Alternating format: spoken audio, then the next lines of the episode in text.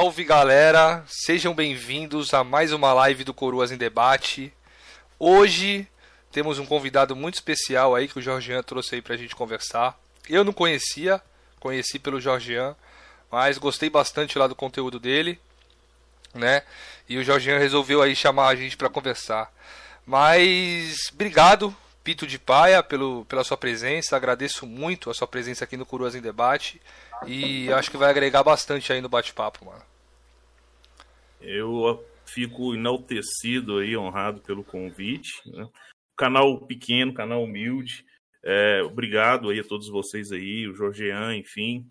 Para mim, uh, vai ser um bate-papo legal aqui. A gente, nós podemos abordar assuntos diversos, né? Vários assuntos aí que vocês uh, forem apresentando aí, que estiverem na pauta. E bora tocar o pau na bagaça. Bora, mas antes disso, temos aqui os dois lixos humanos, de sempre. Kenzeira tá sempre nu nas lives. Se apresente para nós, Kenzeira. Eu estou nu. Boa noite, galera. Hoje eu estou só sem camisa, então tá tranquilo. Boa noite a todos. Noite aí de terça-feira chuvosa em São Paulo. Como sempre, eu comento aqui, sou a garota do tempo, do Coroso em Debate. Queria agradecer aí o Pito de Pai por ter participado aí do. aceitar o nosso convite, né, para participar aqui. Boa noite a todos do chat aí, como é que vocês estão nessa noite de terça? A gente vai bater um, um papo aqui, né, com, com o Pito de Paia, com, falar várias coisas aí, então espero que vocês gostem aí, galera. E é isso, bora lá, Georgiano, lixo humano. Fala, galera, boa noite. Hoje a gente vai bater um papo com o João, mais conhecido como Pito de Pai aí pela galera do Flame aí, do YouTube. Ah, um cara sangue bom pra caramba aí, vai ser um papo bastante produtivo hoje aí. Boa.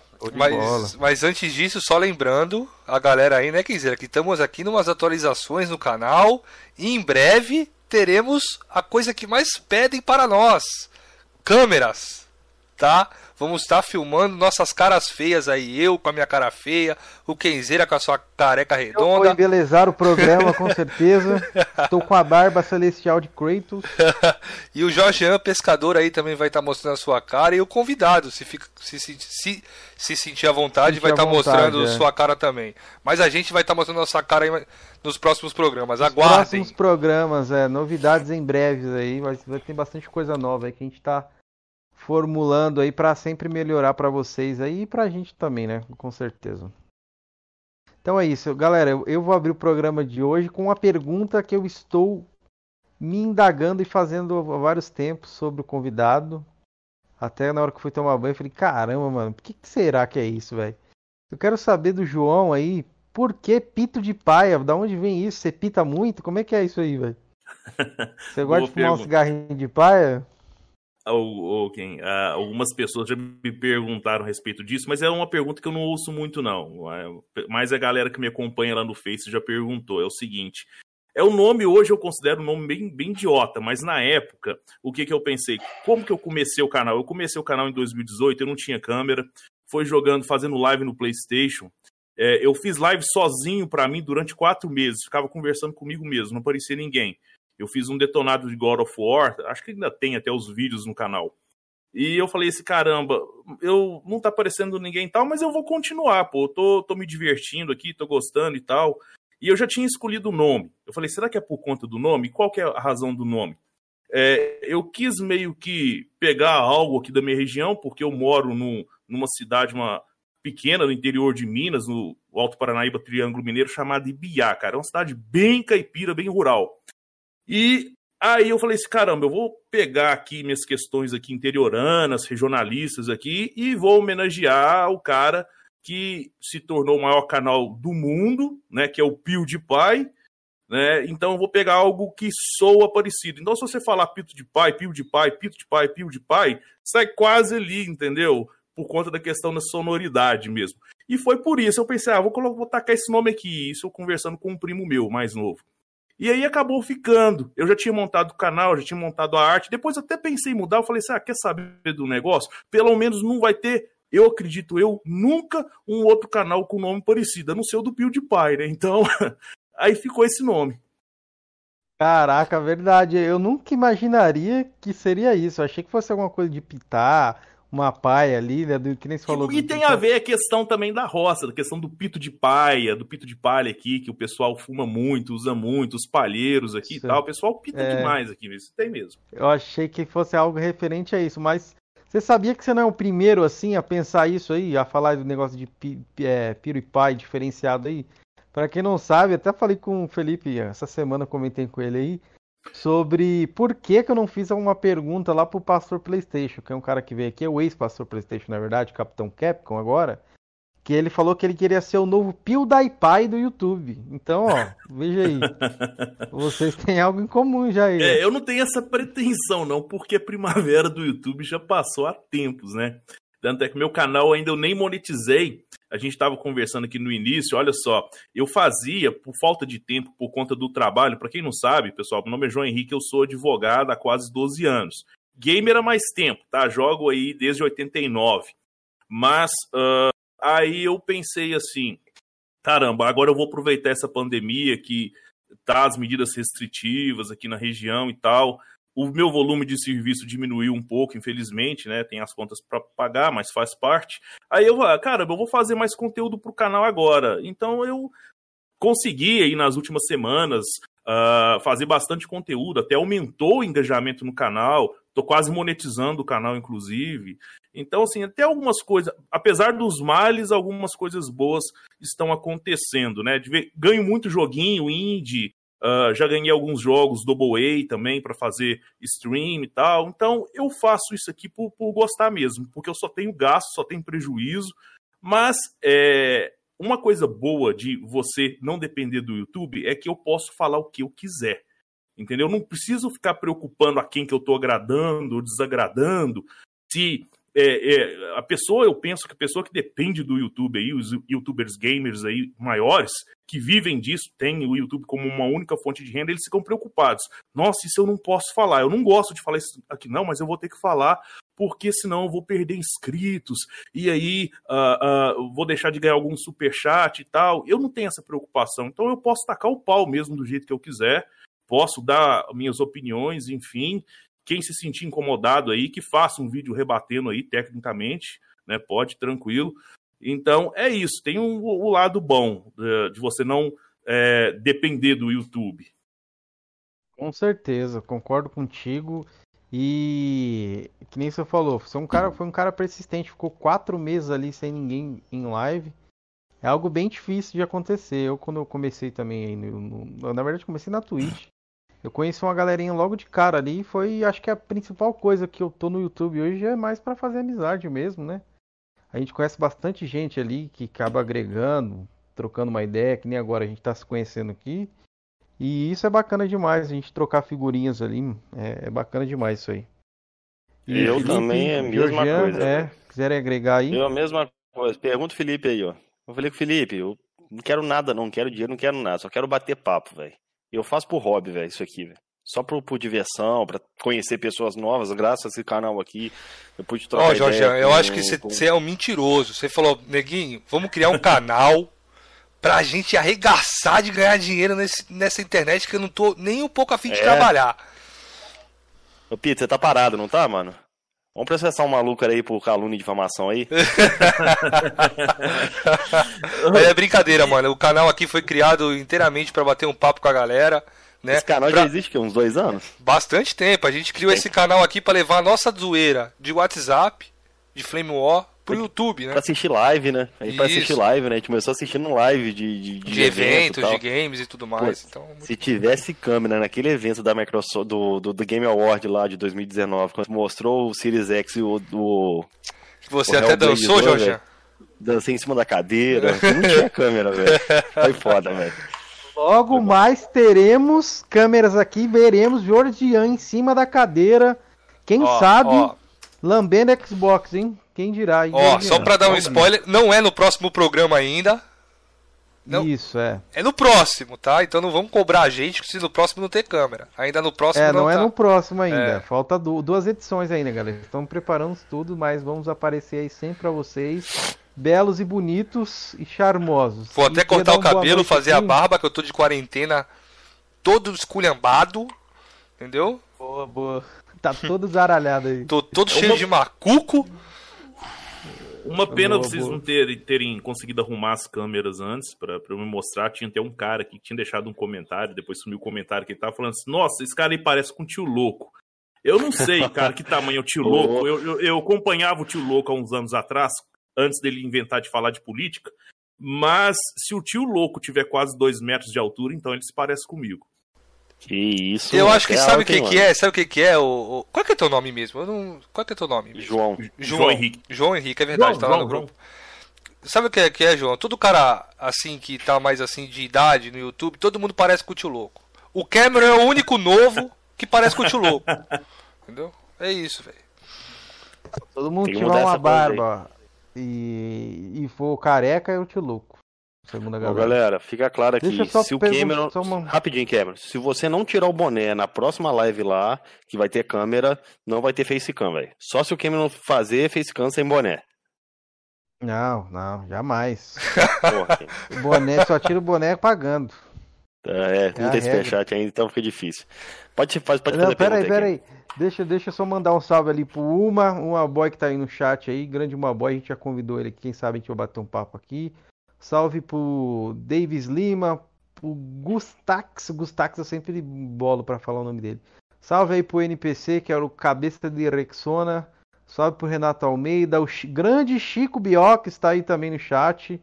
Um salve pro nosso moderador Cajadão, que tá sempre aí também.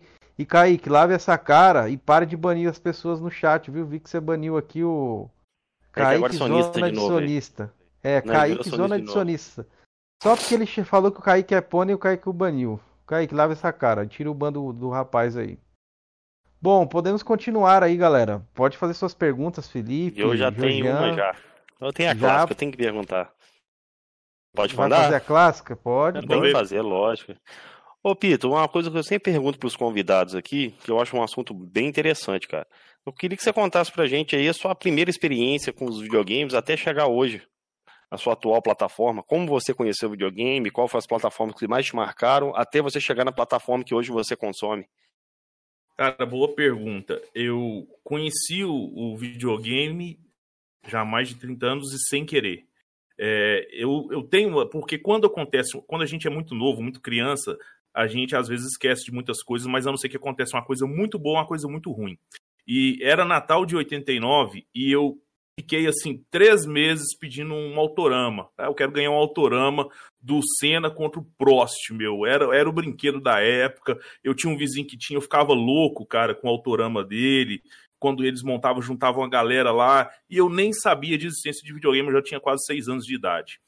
E aí, chegou no Natal, o que que eu ganhei? Um Atari 2600. Eu fiquei pistola, cara.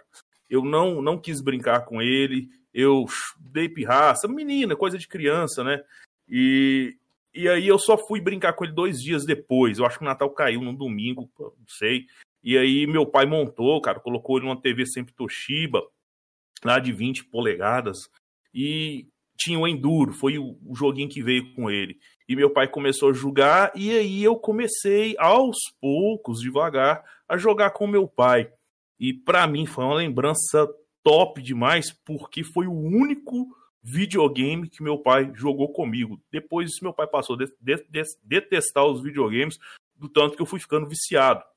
Né? Do Atari eu passei pro Phantom System, ah, com o jogo Predador, meu, que, nossa, me marcou muito também. Foi meu primeiro jogo no Phantom System da Gradiente. Do Phantom System eu passei pro NES, pro Nintendinho, Nintendinho, Mega Drive, Super Nintendo. Ah, tive Ô, um, um tempo. Sim? Só curiosidade, eu não, eu não tive, assim, eu passei por Master System, mas o Phantom System eu entendi é o mesmo aparelho, ou não? O Phantom System é um clone do Era a mesma coisa, era a mesma coisa. Tanto é que eu só, eu, eu só troquei mesmo porque eu já entendia, eu queria ter um Nintendinho, mas era 8 bits, a mesma coisa. Inclusive Ah, tá. tinha o, é, só o tamanho da fita que era diferente, mas existiam os adaptadores. Você comprava os adaptadores aí, encaixava a fita em cima e metia lá e rodava, Eu beleza, em fita de O Nintendinho. seu era o americano, o Nintendinho americano, aquele que... Isso, com a fita, a fita menor, a 60 fita pequena. pinos, se eu tiver... Isso, e, o- e as fitas do Phantom System eram aquelas fitas maiores com uma, uma pinagem menor, salvo É, engano. 72 pinos. Isso. Era E aí- japonês. Isso. E aí, aí eu do Super Nintendo, eu lembro que meu pai comprou para mim até o Super Nintendo. Do Super Nintendo para frente foi por minha conta, isso já era em 94, 95. E eu também jogava muito fliperama. É, de 90, quando eu ainda tinha o, o Phantom System, o NES e até chegar ali o Mega Drive, eu fiquei muito viciado em ir para um bar que tinha aqui na minha cidade, chamava Bar do Bené, que tinha dois fliperamas, o pessoal saía da, da, da escola, do colégio, fazia fila. E a gente ficava esperando os mais velhos saírem, porque senão o pessoal tomava dinheiro da gente mesmo, pegava as fichas e tal, batia. E, e aí, na hora que ele saía, eu ia com os meus amigos lá e tal, e a gente, eu fiquei muito viciado em fliperama. Aí eu joguei Super Street Fighter 2, uh, Mortal Kombat tempos depois, Cadillac Dinossauros, é, tinha muito jogo top, Shinobi. Então, todos esses jogos eu peguei ali uma parte da era dos arcades ainda, cara. E eu fiquei tão viciado nos arcades que eu fui deixando os consoles em casa. E eu tinha uma avó aqui na cidade, tinha uma floricultura. O que, que eu fazia? Eu passava a furtar dinheiro lá na caixinha de moeda dela floricultura, pra, de tão viciado que eu tava, para ir pro boteco jogar fliperama. Aí eu tomei uma costa do meu pai é, e parei com isso. E meu pai me deu um Super Nintendo de presente. E aí, praticamente, eu deixei a minha era dos arcades. Voltou depois, já com Metal Slug depois, mas aí eu já trabalhava e tal. É, eu tive por um tempo o 3DO da Panasonic também. Eu fiquei com ele uns seis meses, mas era muito caro, tudo muito caro. Eu acho que era o console mais caro na época. E, e aí eu passei para frente. Eu, eu, nunca, eu nunca colecionei. Um arrependimento muito grande que eu tenho eu nunca colecionei consoles. Eu sempre fui na base da catira, principalmente da, da época do Super Nintendo em diante. Para vocês terem uma ideia, quando eu comprei o, o PlayStation 1, foi em 97. É, pra eu pe... Pode falar. Rapidinho, é catira o que? É do rolo? Troca. Que na região. Trocar. Isso, trocar. Isso, cidade isso, é, rolo, é rolo, aqui é, é rolo também. Ah, entendi, entendi. É, aqui na nossa região aqui é trocar, fazer troca. Sou de Minas eu também, aqui é rolo. Que eu é com Rio, a gente fala rolo. Mas beleza, pode seguir, desculpa aí. Tranquilo. Eu, eu tirei, troquei, né, meu PS1 no PlayStation 2, porque o cara comprou o PS2 aqui travado, não tinha dinheiro para destravar.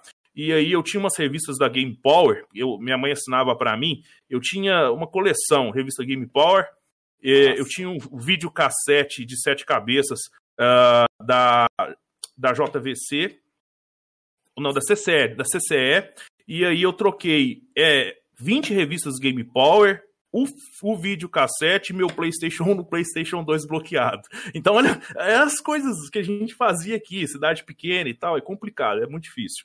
E aí eu mandei o videogame, pus nos correios, mandei para Belo Horizonte para desbloquearem para mim. E na época, quando foi feito, porque não tinha condições de comprar jogo original, infelizmente né, eu vivi um bom tempo da minha vida na pirataria, né, até minha adolescência, final da minha, até mesmo pouco antes dos 20, 20, 22, 23 anos, que eu tive o Xbox 360 pirata também, desbloqueado, e, e aí eu fui fazendo isso, eu fui passando os videogames para frente, nunca deixei de jogar, já teve tempo na minha vida que eu joguei menos, principalmente na época da faculdade, mas eu nunca parei de jogar, nunca parei de jogar.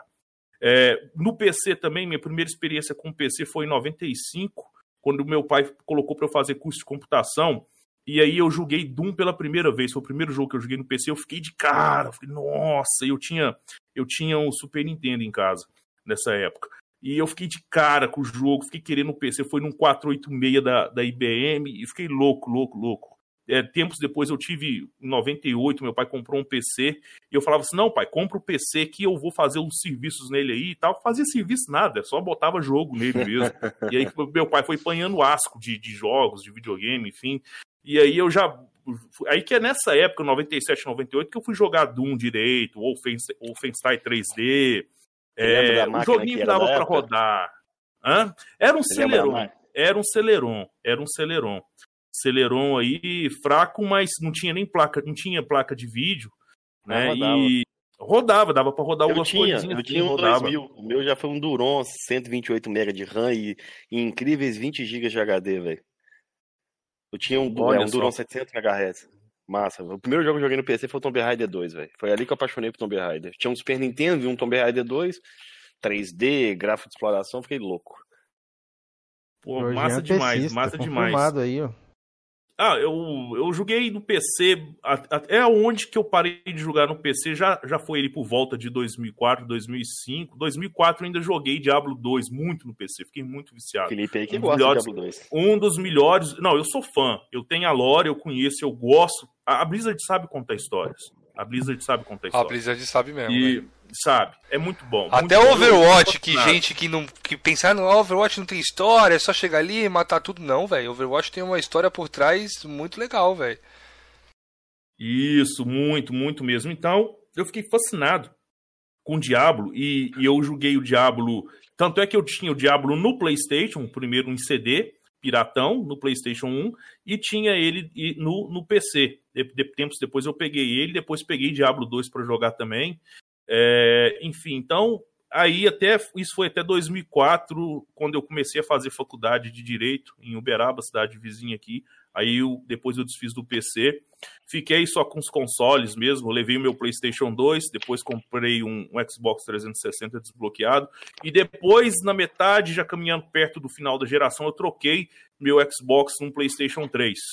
Né? E aí do PlayStation 3 pro 4 e hoje até onde eu tô, hoje minha plataforma principal é um PC, né? Eu ainda jogo no PlayStation 4, mas montei um PC aí para durar aí os próximos 7, 8 anos eu espero aí para tancar essa geração nova aí, produzir conteúdo também, enfim. E tô muito satisfeito. Eu não tenho uma plataforma preferida não, jogo onde que der para jogar, só não gosto de jogar muito em smartphone. Mas ô Pito, só uma curiosidade, por que PC? Não, tem Cara, até uma pergunta aqui para complementar, isso, que foi é, a do Caicão aqui, ó. Do, do, chat aí. É, tem aqui a do Caicão, que é mais ou menos isso aí, Jorge. É, Pito, por que você migrou para o verdadeiro PC Master Race, em vez dos consoles e do Mini Race? mini Race. Então, cara, é, eu, eu tava com um PC mid-end, há pouco tempo atrás, que eu tinha montado em 2019, eu tinha uma 1070 Ti, é, 16 GB de RAM, um i7 4770K de processador, uh, SSD, já, já tava com SSD, eu reaproveitei, e o PS4. Aí eu pensei assim, para eu vou montar um PC melhor para aguentar agora. E, e foi até bom que eu fiz isso antes dessa alta massiva nos preços dos periféricos. Eu só tinha deixado a GPU por último. E eu migrei para o PC não porque eu falei assim, nossa, eu quero ser um PC Master Race e tal. É lógico que eu usou isso hoje no Facebook, no, no Twitter, tem alguns vídeos né, com a questão, vem para Master Race e tal, mas é só de zoeira de flame mesmo. É, eu passei por puro pragmatismo. É porque eu fico observando muitas notícias aí no, no mundo dos games, né? O que está em voga, quais são as perspectivas para os próximos anos, enfim. E o que que eu já tinha uma conversa, um boato de que eram rumores ali no Resetera, no Reddit, de que os jogos da Sony, por exemplo, né, é, é eu joguei Bloodborne, para mim é o melhor exclusivo da, da, da Sony na, na, geração passada, enfim, fiquei satisfeito com o PS4. E aí existia o rumor de que a possibilidade de que muitos exclusivos a Sony iria abrir mão, passar para o PC e com o tempo, se desse certo, é, é, os lançamentos exclusivos que saíssem, por exemplo, no PS5, iriam chegar no PC num espaço de tempo menor. É, é uma possibilidade muito grande. Hoje eu vejo isso como uma possibilidade assim, bem latente. E aí foi por pragmatismo. Eu pensei, pô, o PC já tem um catálogo de jogos bons. Eu jogo, meu gênero favorito de jogo hoje é RPG e RTS. Eu sou fascinado com RPG, principalmente RPGs mais densos, como uh, Divinity Original Sin 1 e 2, Pillars of Eternity, uh, esses jogos assim mais Chegou densos. A jogar da... o o Path of Exile já, que agora muita gente joga esse jogo aí. Path of Exile é, é ARPG, só que eu não jogo por conta da questão de ser todo online. Eu cheguei a experimentar ele no PS4, mas no PC eu não quis jogar não, porque o tipo de jogo nele ali, que ou você paga para ter um personagem muito parrudo, né, um herói muito parrudo, ou você tem que ter muita paciência para ficar farmando, farmando, farmando para dropar itens e tal. E é um tipo de jogo que você tem que dedicar tempo. É, esse é o meu problema com os MMOs é, eu até acho interessante, mas eu não disponho de tempo. Se eu for ficar num jogo só, eu não consigo jogar o que eu quero jogar para trazer algum conteúdo pro pessoal, alguma review, uma análise e tal. Então eu não, não pego esses jogos, eu não jogo. Eu até queria, eu tenho muita inveja de quem tem bastante tempo para jogar. É uma coisa que eu não tenho, infelizmente. infelizmente. Então eu passei para o PC por conta disso. Foi puro pragmatismo. Eu entendo que uh, o PC será a plataforma que vai rodar a maioria dos jogos, tanto da Sony, já vem aí o do Xbox, já tinha já na geração passada, agrega muito serviço, tem muitas lojas, tem concorrência, os preços dos produtos são uh, mais sugestivos, são melhores, no meu entendimento. Então foi por isso. Show de bola. Ô Pito, você falou ali que jogou bastante coisa antiga no PC. Você chegou a jogar Ragnarok, Gambald, Counter-Strike? Joguei, joguei, joguei um tempo de Ragnarok, joguei uh, o primeiro Half-Life, Half-Life 2, inclusive, há uns tempos atrás ficou, ficou de graça por 30 dias no PC. Half-Life 2, eu rejoguei ele novamente, para mim um dos melhores jogos que eu joguei na minha vida, tá no meu top 10 jogos, melhores jogos de todos os tempos, tranquilo. E eu joguei o CS, sim, inclusive na época de Lan House. Só que eu nunca tive assim, uma, muita destreza com jogos é, em FPS, assim, multiplayer e tal. Eu nunca fui habilidoso. Eu era muito bom em jogo de futebol, cara, por incrível que pareça. É, FIFA, principalmente PES. Eu lembro que quando eu, eu joguei muito no Super Nintendo desde o IES, o International uh, uh, Superstar Soccer então uh, da Konami. Então eu joguei bastante, sempre joguei muito futebol. Só que aconteceu que lá por volta aí de 2016, 2017 eu fui cansando desse estilo de jogo, jogo de corrida, jogo de futebol. Praticamente eu não jogo hoje e de luta de vez em quando, de vez em quando. Eu fui mudando os gostos. A gente está sempre em constante mudança e tal. Então, é, eu, eu, não sei explicar por que, que eu deixei, eu simplesmente não sinto mais vontade. E eu era bom no futebol. Eu era bom pra caramba no futebol. Talvez se eu tivesse insistido aí, uh, fizesse até parte. Hoje tem o FIFA, tem aquele modo, é, eu não sei o nome do modo, que cada jogador, cada pessoa escolhe uma posição no campo lá e tal, e fazem torneios, uh, participam de campeonatos aí, tem prêmios com dinheiro. Eu poderia até estar tá, tá jogando algo do tipo, mas eu não tenho mais vontade. É, é, hoje em dia no FIFA ali, muita gente que joga é aquele outro modo também lá de, de cartinha lá, Ultimate Team, eu acho que é isso. É, Ultimate Team, é isso aí, é, é isso aí. A galera ali, eles gastam fortunas no FIFA hoje para montar um time competitivo desse Sim. negócio de cartinha aí. Dizem que é uns 20 mil reais aí, velho. Sim, é esse modo é, Ultimate que eu, que, eu, que eu citei aqui, tem um rapaz aqui na minha cidade, ele chama Alexandre Daneman, ele até me mandou mensagem uns dias atrás, e eles têm um time aqui, só que está desfalcado, é um time que engloba jogadores das cidades vizinhas, Ibiara, Araxá, Uberaba, uh, São Gotardo, é, Patos de Minas, e o time deles estava desfalcado porque acho que alguns jogadores saíram, e aí eles iam fazer uma fusão com o time de governador Valadares, em que o Fred, ex-jogador do Cruzeiro, joga no time também, entendeu? E ele até me convidou. Eu falei assim, cara, eu até fico lisonjeado pelo convite, mas é, tem que treinar duas vezes por semana, acho toda terça, toda quinta, das 8 às 10 horas. É um, um comprometimento que eu não posso fazer e depois pisar na bola com os caras. Então eu agradeci e tal. Ele falou assim: Ô oh, João, entre em contato com o Danilo, ex-jogador do Corinthians, Uh, ele é meu, meu amigo, Danilo, assim, uh, foi meu vizinho, amigo de infância, cresceu aqui do, perto da minha casa, duas quarteirões da minha casa, ex-jogador do Corinthians. E eu até perguntei o Danilo no Instagram, ô Danilo, você joga? Ele falou assim, não, jogo nada não. Aí, então, assim, mas tem uma par de ex-jogadores aí e tal que estão jogando esse negócio aí e movimenta muito dinheiro. Pois é. É uma, uma, máquina de dinheiro da EA, ele é o Fifinha mesmo. Vocês estão falando de futebol aí, eu jogava no PC fraquinho na época, eu jogava L-Foot, velho. Coisa mais, maior perda de tempo, velho. Alguém conheceu o L-Foot aqui? L-Foot é aquele jogo de é. gerenciamento que, você era um técnico, né? Você tomou uma ah, Eu lembro, lembro. Eu nunca, nunca, nunca gostei, não. É tipo um cartola. Isso, é, eu nunca é. joguei, não. Eu sei que jogo que era, mas nunca joguei, não. Nunca joguei. É bobo demais aquele jogo. Nem sei que fim deu aquele jogo tipo um futebol manager. Hoje em dia é, o que é o futebol manager, é o L-Foot. É, é da SEGA, né? Famosíssimo esse futebol manager lá fora. É, é um jogo bem utilizado até por técnicos ali, de tão bom que ele é, mano. Oh. É, o, o novo não saiu pra Playstation não, tá, Ken? Só um comentário. Ficou acho que só Switch e Xbox. E PC. Eu não ligo muito não, é. Não, a galera ali joga, joga bastante ali no PC esse jogo aí.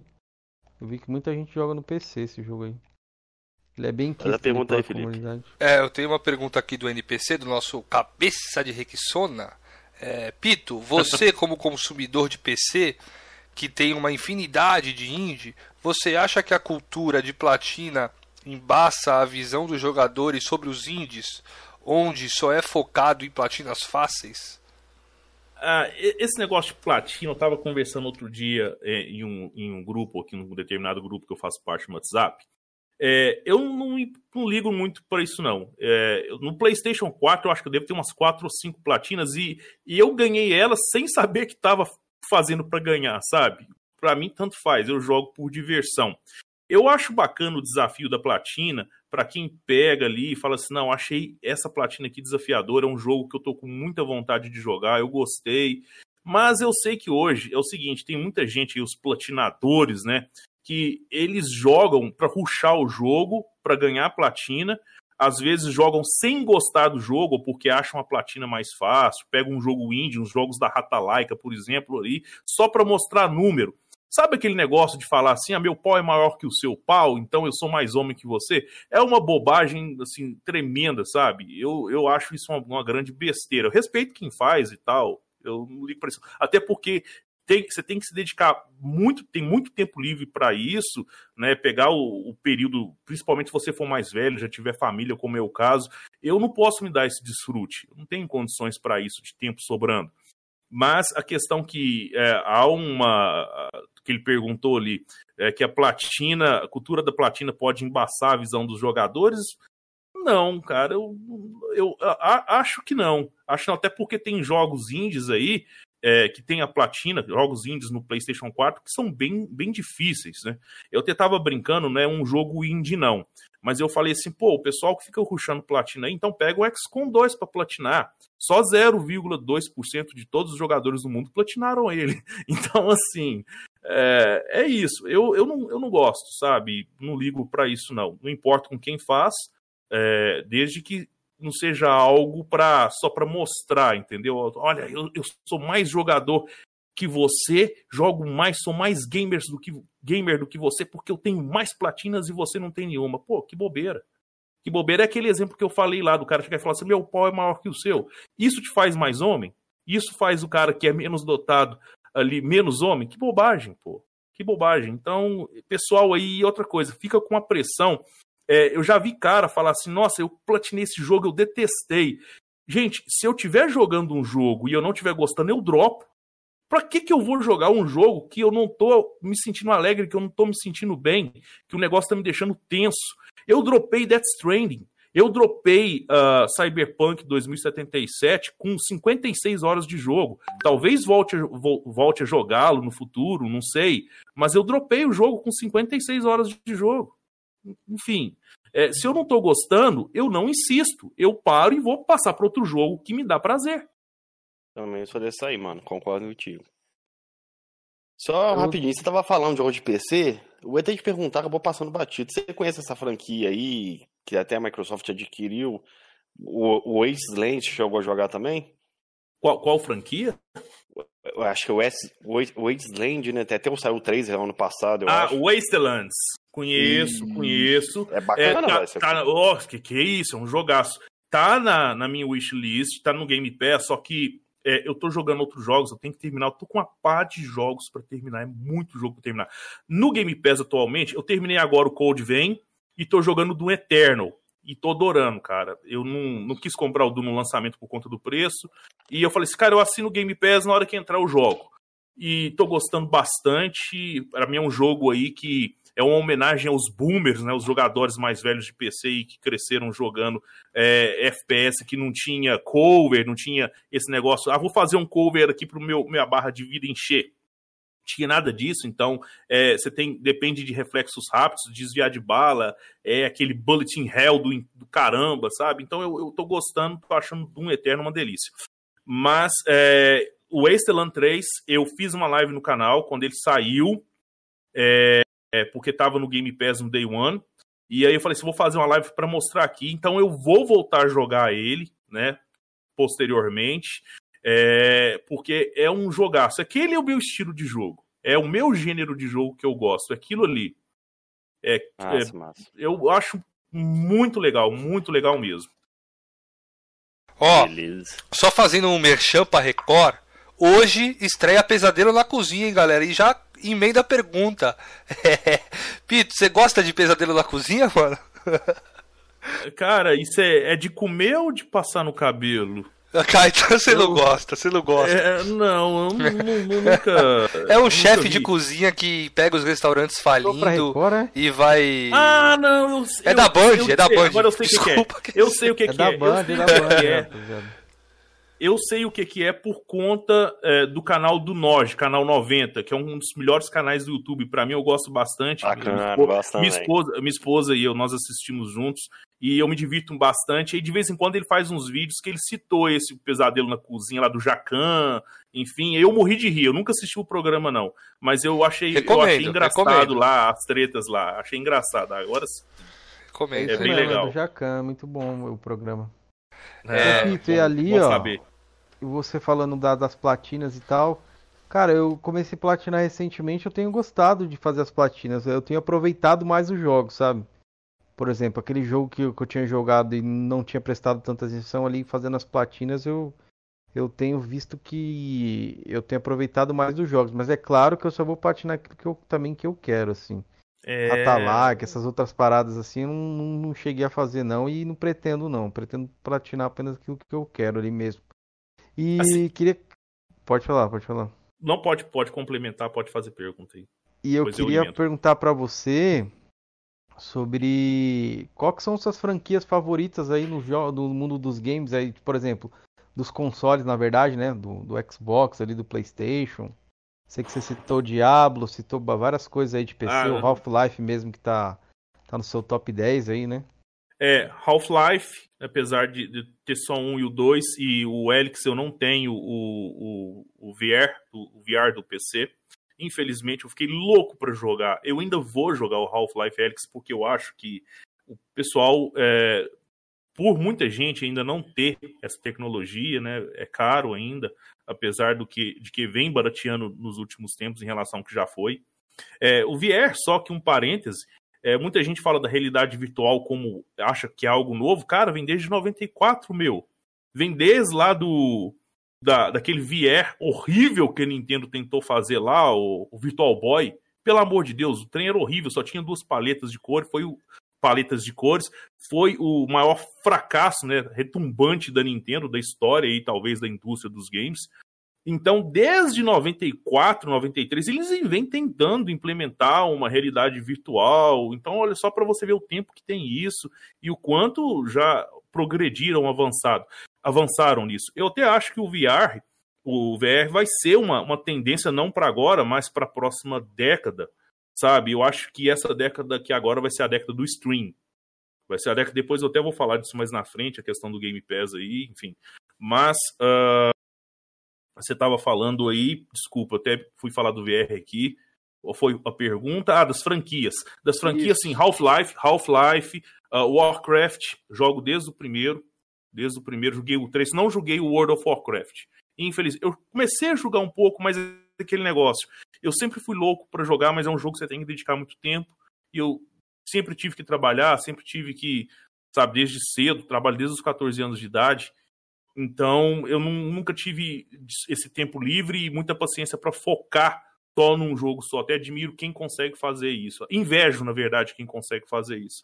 Mas é um, um jogo que eu sempre quis jogar, pegasse para jogar, o World of Warcraft. Então, joguei Warcraft 1, 2, 3, uh, uh, Half-Life, Command Conquer. Eu gosto bastante da franquia. StarCraft, né? Eu, vocês estão vendo aí que eu gosto muito dos, dos jogos da Blizzard. É, dessas mais novas aí, uh, eu gosto Final Fantasy. Pô, Final Fantasy não é nova, mas eu gosto bastante. O primeiro Final Fantasy que eu joguei foi o Final Fantasy VI no Super Nintendo. Eu não joguei os anteriores, tenho muita vontade de jogar o 5. Para mim, o 6 é o melhor Final Fantasy que eu joguei na minha vida, é, seguido do Final Fantasy VII, né? Tô jogando o remake no, no PS4, tô gostando. Achei que ficou bem legal, tô curtindo. Uh, Oh, gosto também, falar de franquia, nossa, é muita coisa. Se eu for ficar falando aqui, eu vou ficar citando é, a, a Não, noite pô, inteira, cara. Vai, tá é, vai muito. Eu tá gosto de tranquilo. Baldur's Gate, Baldur's Gate, cara. Inclusive, eu tenho pretensão, ainda só preciso ver como é que eu vou fazer isso. É, porque eu tenho o Baldur, Baldur's Gate 3 no acesso antecipado, de começar a fazer algumas wiki, é, algumas de, de builds de, de Baldur's Gate 3 para o canal, enfim, tanto que eu gosto desse estilo de jogo, tanto que eu gosto dessas franquias. Né? Então, é, é, é, para mim, são as melhores franquias. E dessas franquias mais novas, eu gosto do God of War. Tá, tem muita gente que fala assim: ah, mas caixista vai criticar agora. Eu acho uma franquia muito legal. Gosto da história, gosto bastante da história. Joguei todos God of War. Uh, tenho quatro aqui no, no, PlayStation 4. Finalizei e tal. Gostei bastante do jogo. Enfim. É, Tomb Raider não gosto, já não gosto tanto da franquia, não sei explicar porquê. Mass Effect, gosto muito de Mass Effect. Olha, descobri é, mais um, hein? Descobri mais Mass um. Mass Effect, hein? gosto bastante, apesar do que não joguei o Andrômeda, tá? Não joguei. Eu joguei Mass Effect 1, 2 e 3. Tá ansioso e... por, pros remaster aí? Não, por enquanto não, por conta que a EA fez algumas. Eu tive uh, a notícia essa semana que a EA uh, meio que cagou um pouco no jogo. Na verdade, a Bioware, né? Questão de censuras, algumas cenas aí. Também não tem legenda em português, que eu acho que é um outro erro, porque Mass Effect 3 teve legenda em português. É, Andrômeda teve, então, assim, é o preço também. Então, não sei, por enquanto eu vou esperar. Para mim, Mass Effect 2 é o melhor jogo da franquia e foi um dos melhores jogos que eu joguei na geração passada. Tá entre meus três jogos favoritos. E Dragon Age também eu gostei demais. E o meu favorito é o primeiro, que é o Dragon Age Origins. Cara, eu joguei muito Dragon Age Origins no PlayStation 3. Coisa assim de mais de 250, 280 horas. Joguei todas as DLCs. Então eu joguei todos os Dragon Age. Também curto muito, muito mesmo. Dragon's Dogma você chegou a jogar? É não joguei. Não joguei. Preciso é jogar. Também. Preciso jogar da Capcom, né? O da Capcom. Isso, preciso é. jogar. Preciso jogar. Não, não joguei ainda. E, infelizmente, tem muitos jogos ainda que eu, que eu tenho para jogar, até mesmo nesse gênero RPG aí. Muitos. Eu tô com é, Pillars of Eternity 2, cara, ali para começar a jogar também, só que aí veio o Baldur's Gate 3. Então, assim, eu não sei como é que eu vou conseguir intercalar o tempo para jogar no um e o outro, porque são RPGs muito densos. Não é RPG tipo Final Fantasy. E esses RPGs mais densos, ele é um jogo bastante de, de nicho mesmo por conta da série de diálogos, das possibilidades que você tem dentro do jogo, das variações de final. É, tudo que você faz no jogo realmente tem um impacto no futuro, uh, às vezes mais cedo ou mais tarde. Então é bastante denso, é bem complexo e eu gosto de jogar porque esses jogos, para mim, eles têm um prazo de vida útil muito longo. Né? É, The Witcher 3 eu gostei demais. Gostei muito, um dos melhores jogos que eu joguei na geração passada. Cameron também. gostou aí também. É, eu não joguei, não joguei The Witcher 1 e 2, não joguei ainda, não joguei. Também não joguei foi, ainda. Foi meu primeiro, meu joguei. primeiro contato com a franquia foi o 13 e eu adorei. Adorei. Fiz ele quase 200 horas de jogo Você chegou a assistir a série, Pito, também? Já cheguei e eu fiquei tão. Não, eu não conhecia, eu conhecia só de, de nome do, do The Witcher 2. Eu, tinha, eu, vi o trailer do jogo e falei assim: nossa, esse jogo deve ser legal. Mas na época só tinha para PC, eu não tinha PC. E isso já, isso foi em 2011, 2000, é, dois, por aí, 2011. Então, o trailer me chamava atenção, mas eu não tinha como jogar. E depois eu fiquei fã e eu comprei HQs, comprei livro, enfim, gosto bastante do universo do The Witcher também. Bacana. O Fallout e o Skyrim se chegou a jogar, eles vão estar no Game demais, Pass agora. Demais, é, Sky, é, Skyrim eu joguei Fallout, é, vamos pegar aqui, The Elder Scrolls eu joguei só o 4 e o 5, eu nunca joguei os demais. Também aquele mesmo motivo de sair só pro PC e tal. Mesma coisa do The Witcher. Já Fallout, eu já tive a oportunidade de jogar lá atrás, lá no início de 2000, Fallout 2, que para mim segue imbatível como o melhor jogo da franquia. Quem tiver oportunidade aí, gente, no PC e tal, de jogar um Fallout 2, joga, apesar dos gráficos datados, ser um jogo bem diferente com relação ao que vemos atualmente. A história, sabe? uh, realmente aquele ambiente de desolação pós-apocalíptico, ele tinha um impacto muito maior naquela época. Fallout 2 foi um dos grandes jogos para mim ali da, do início ali da década de 2000 ali, sabe? E eu joguei o 3 e joguei o 4, eu tenho o 4 aqui também, joguei o 3 no PlayStation 3 também, muito bom. Boa. Boa.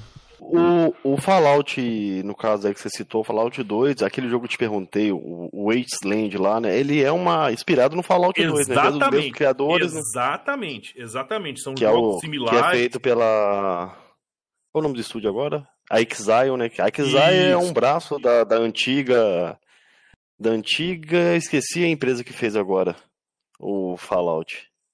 O Ah, Os criadores, que não é Bethesda. A galera acha que Bethesda não. Ela comprou a franquia Fallout e começou a partir do 3. Mano, eu nem sei, nem curto Antes- Fallout. É, pô. Cara, É, eu, eu não lembro. Eu, eu vou lembrar. tudo. Salvo engano, Fallout 2, eu talvez, se eu tiver falar bobagem aqui, eu vou pedir desculpa.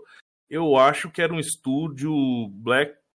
Black, Black Island. Black, Black Island, isso. Isso mesmo, exato, velho. Eu sabia, só que eu fugi.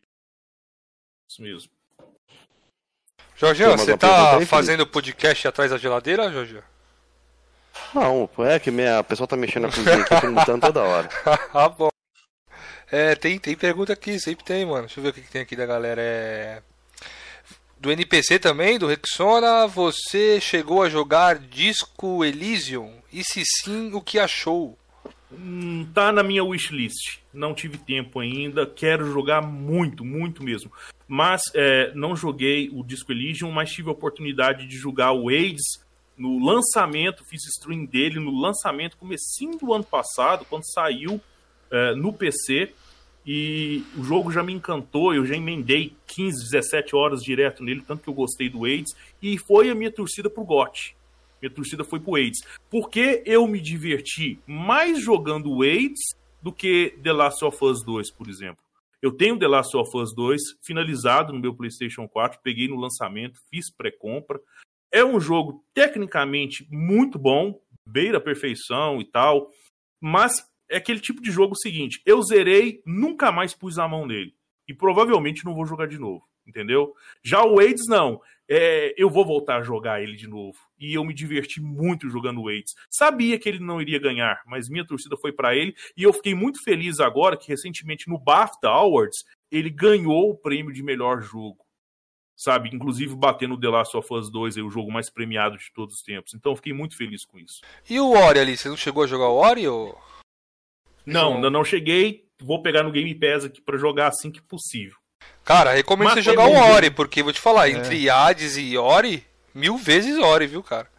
É, eu sei, eu sei que o Ori tem uma direção de arte primorosa. Primorosa.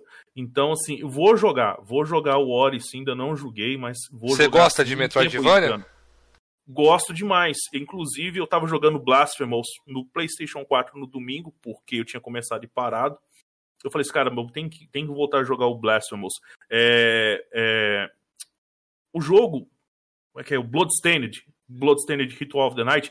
Eu também. Fiz, fiz dois, fiz dois finais nele no PlayStation 4, foi um dos melhores jogos da- que eu joguei também nessa geração que terminou aí, viu? Gostei muito. Cara, Muito mesmo. depois de Ori ali, eu escutei até isso no canal do Doug. O Doug fez uma analogia, ele tá ali no chat, queria dar um salve pra ele. Salve, Doug. Queria dar um salve também pro desnutrido do Xbox. Os caras. Quero mandar um salve aí também, ó. Manda um salve aí. Mandar um salve pro nosso coroa que tá meio triste. Não fique triste, coroa. Não Pro sai não, e não suma. André J. Santos. Justamente. André J. Santos, você é o nosso coroa, você não pode sumir não. É, Você deixa eu está eternamente ligado a nós. complementar ali o, o, o que o, o Doug falou. Quando o Doug jogou Ori, ele fez uma analogia muito boa. Que agora os Metroidvania tinham que se chamar Metroidvania. Porque eu acho ali que o Ori, porra, velho. É muito foda, velho. É o meu jogo preferido de Xbox, com certeza, cara. É, eu tenho que jogar ele, eu tenho que jogar. Eu vou jogar. Vou, Eu um recomendo tempo também você jogar. isso. Eu gostei mais do, do segundo do que o primeiro, mas o primeiro também é, é muito bom. Vou pegar desde o recomendo. primeiro. Recomendo também aí jogos que a gente tá falando de Xbox. Vou deixar aqui minha recomendação também. Cuphead, velho. Tem pra PC aí. Não joguei É bem- ainda, também tenho que jogar no divertido, cara. Cuphead. Acho Tem que que você vai jogar. gostar. Eu gosto de jogos Bullet in Hell com um nível de dificuldade assim alto. Eu acho bacana. Gosto. Gosto. Então eu provavelmente vou jogar aí até antes da, da metade desse ano, aí, se Deus quiser. Ele não tem no Game Pass, mas ele é bem baratinho na Steam. Às vezes ele Não, tá dá pra comprar 25, tranquilo é, na Steam. 22, dá pra, é. tranquilo.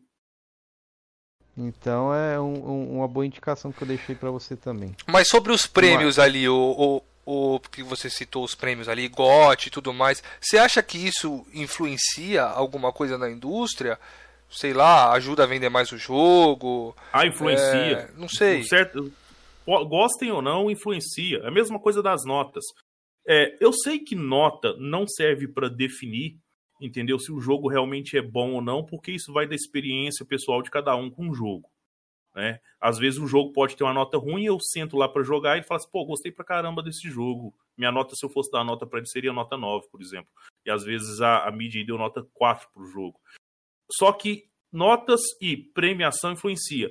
Você acha que o Oscar, por exemplo, não tem um grande impacto na indústria do cinema? Lógico que tem ele agrega valor para o cinema. A, mes a mesma coisa ocorre, no meu entendimento, uh, com as premiações ali nos games. Agrega valor na indústria, valor de mercado, atrai investidor.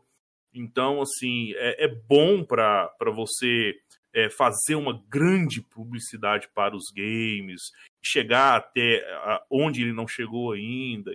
É, inclusive, por exemplo, esse ano nós vamos ter muitas séries aí que vão estrear que são baseadas em jogos. A Sony, é, como uma forma, buscando uma alternativa aí para captar mais recursos, aí montou o próprio estúdio, né, para produzir aí séries, filmes, né, tá rodando aí o filme do Uncharted lá com Tom Holland. Então, uh, eu acho que agrega assim notas importa. Eu até faço uma analogia a questão das notas. Vocês imaginem você, você qualquer um de vocês, vocês chegam num, num banquete, tem lá 50 pessoas e aí tem um determinado prato e você nunca provou desse prato. É, aí, vamos lá, vamos pôr aqui: 90% das pessoas estão falando que aquele prato é ruim, só 10% está falando que é bom. Você nunca provou. O que, que você vai pensar? Você pode até provar, mas você vai ficar com receio. Você vai ficar com receio. Moxa, todo mundo falando que isso é ruim.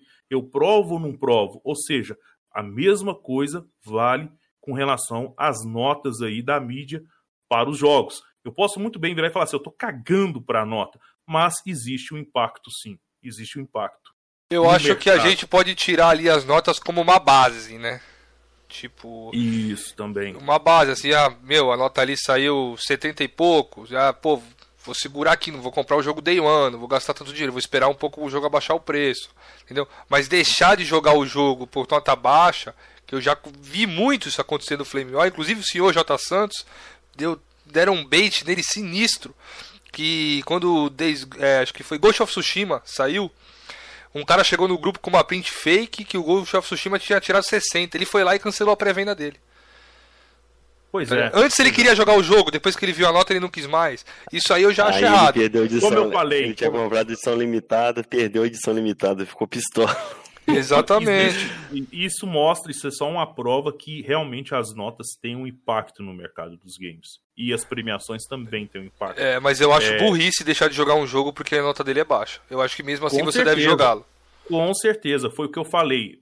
Às vezes o jogo tem uma nota baixa, e o que conta é a experiência pessoal sua que você tem com o jogo. O subjetivismo prevalece. Você joga, às vezes, um jogo que teve nota ruim e você acaba gostando do jogo, pô. Eu já, pô, Death Stranding, eu dropei o jogo. O jogo tá aqui no meu PlayStation 4, eu tô lá no final do jogo eu não, não tô com a mínima vontade de voltar a jogar. O jogo chato da porra, meu. E eu fiquei decepcionado porque eu sou fã do Kojima. É, falando de franquia aí, Metal Gear Solid, cara, eu amo Metal Gear Solid. Metal Gear Solid 3 é um dos melhores jogos que eu joguei na minha vida. Tá no meu top 10. Então, assim, eu achei Death Stranding uma bosta, meu é, é, é o tipo de jogo que é 880. Ou você vai amar muito, ou você vai odiar. Eu não gostei. É, daqui eu acho que o único que jogou aqui e terminou fui eu, do, do, do Jorginho e do Felipe. Cara, eu cheguei no Cara, capítulo 2 não aguentei, mano. Não aguentei. Esse é o único jogo da Sony que eu não consegui chegar até o final. Não consegui, velho. Eu nem joguei, nem tive interesse de comprar enquanto eu tive Play 4. Então, não tive eu joguei, achei. Tem pontos positivos, mas eu achei também, assim como você, o, Pito.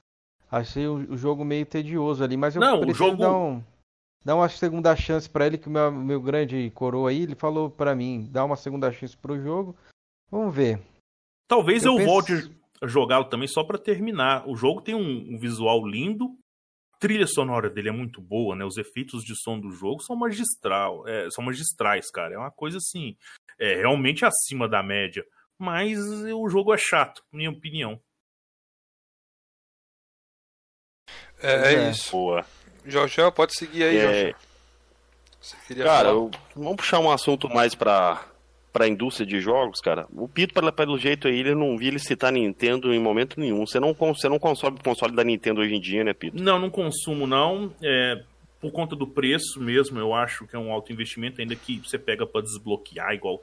Pega o Nintendo Switch para desbloquear. O, tem uma amigo que tá aqui na live aqui, meu conterrâneo, Renatinho Almeida, é um grande nintendista. Joga pra caralho, muitos e muitos anos aí, desde pequeno. Né? A gente, ele, nós, a gente fazia, trocávamos jogos e tal, Super Nintendo, PlayStation, enfim. O Renato é nintendista roxo, roxo, roxo.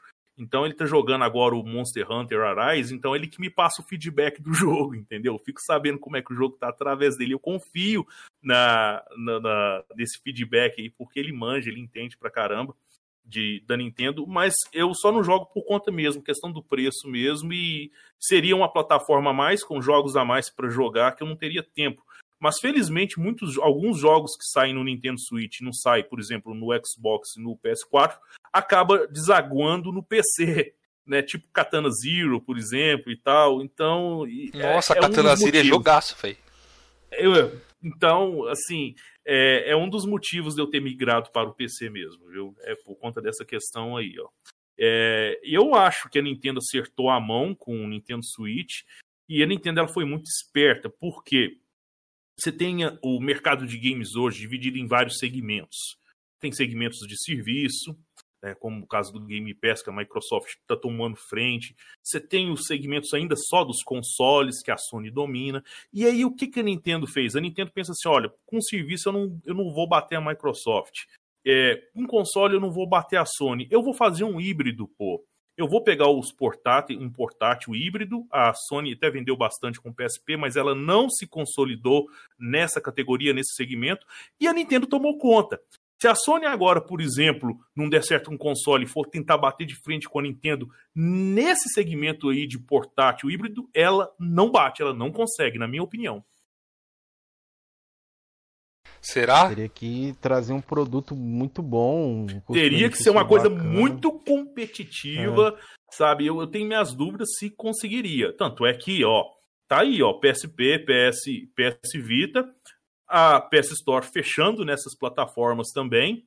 Né? Já fiz dois, dois vídeos comentando a respeito sobre isso. Até o meu penúltimo vídeo teve uma polêmica aí uh, a respeito dessa questão. E eu vou falar mais para frente aí dos jogos digitais. Muita gente desconhece, a pessoa acha que compra um jogo digital e o jogo é dele.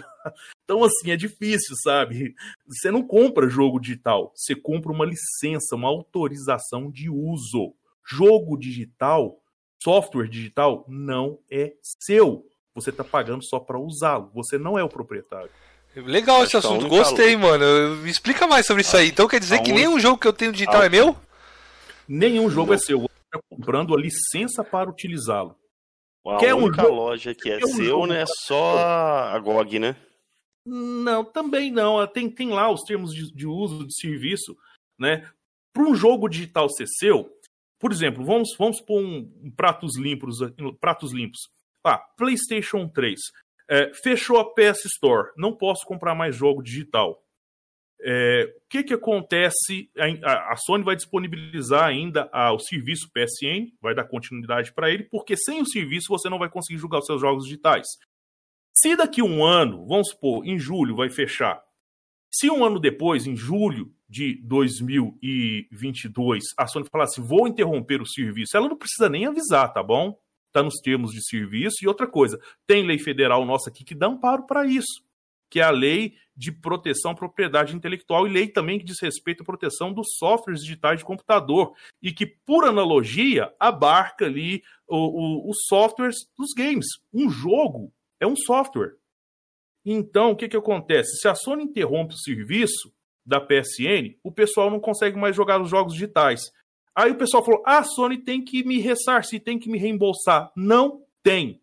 Vai acontecer o que aconteceu com o Nintendo Wii U, não tem obrigação de reembolsar, pode chorar na justiça, vai levar é ferro se entrar na justiça, não reembolsa. O problema do brasileiro é, é Só para deixar compra- claro aqui pra galera que não te conhece que a sua profissão é advocacia, né? Você é advogado. Quase 12 anos, quase 12 anos Então- advogando, ah, atuando na, na- na esfera civil e especialista em direito público administrativo. Então ele tá falando com embasamento, galera. Isso que tá falando é verdade, tá? Não é da boca É, pra fora, é. não. Eu fiz, eu fiz, não, ou até o Doug tá falando, nem jogo físico é seu. Errado. Jogo físico é seu. Eu até ia comentar isso. Quer ter um jogo seu para você fazer o que você quiser? Compra jogo físico. Compra mídia física. Mídia física você pode trocar, você pode emular no PC.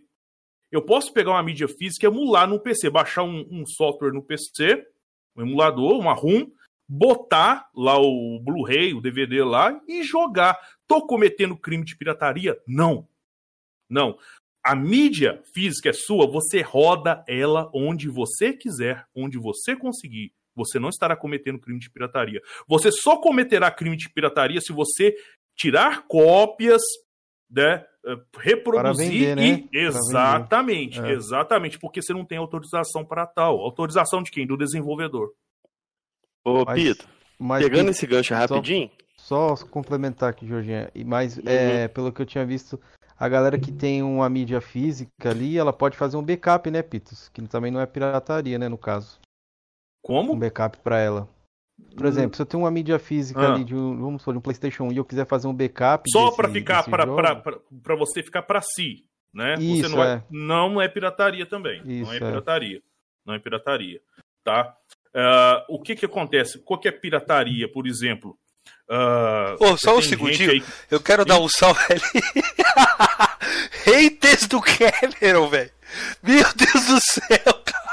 Olha lá, Cameron, você viu? nome- Colocaram Ainda- tua careca aí. Ô, e colocaram meu nome. E colocaram meu nome errado ainda, hein? Ô, vai aprender a Cameron. escrever, rapaz. Mas é bom, é bom. Pode é bom, continuar, é bom. Pito. Pode continuar. Mostra que eu estou no caminho certo. Mostra que eu estou no caminho certo. Eu sei quem é, viu? Vou processar. Meu advogado já está aí agora. Meu novo advogado é Pito de Pai agora. Ah, mas enfim, pessoal, ah, a questão da pirataria, é, vamos supor que tem, a gente vê muito isso. Eu vendo contas, ai, pô, vamos pegar a conta aqui, vamos, vamos importunar um pouquinho os amigos choristas aí, né? Pega um amigo chorista e fala assim: olha, eu vendo conta só secundária, tá? Na- aí nos grupos de WhatsApp e tal. Eu não vendo conta primária. Pô, pra Sony não existe esse negócio de conta primária, secundária, não. Você está comercializando sua conta, não precisa nem estar ganhando com isso. Tá? É ilegal. Primeiro, se você não estiver ganhando com isso, você está compartilhando e tal, já não pode, que você está descumprindo uma cláusula ali contratual com a Sony. Mas se você estiver comercializando, além de você estar descumprindo uma cláusula contratual com a Sony, seja conta primária, secundária, escambau, o que for, você está praticando pirataria.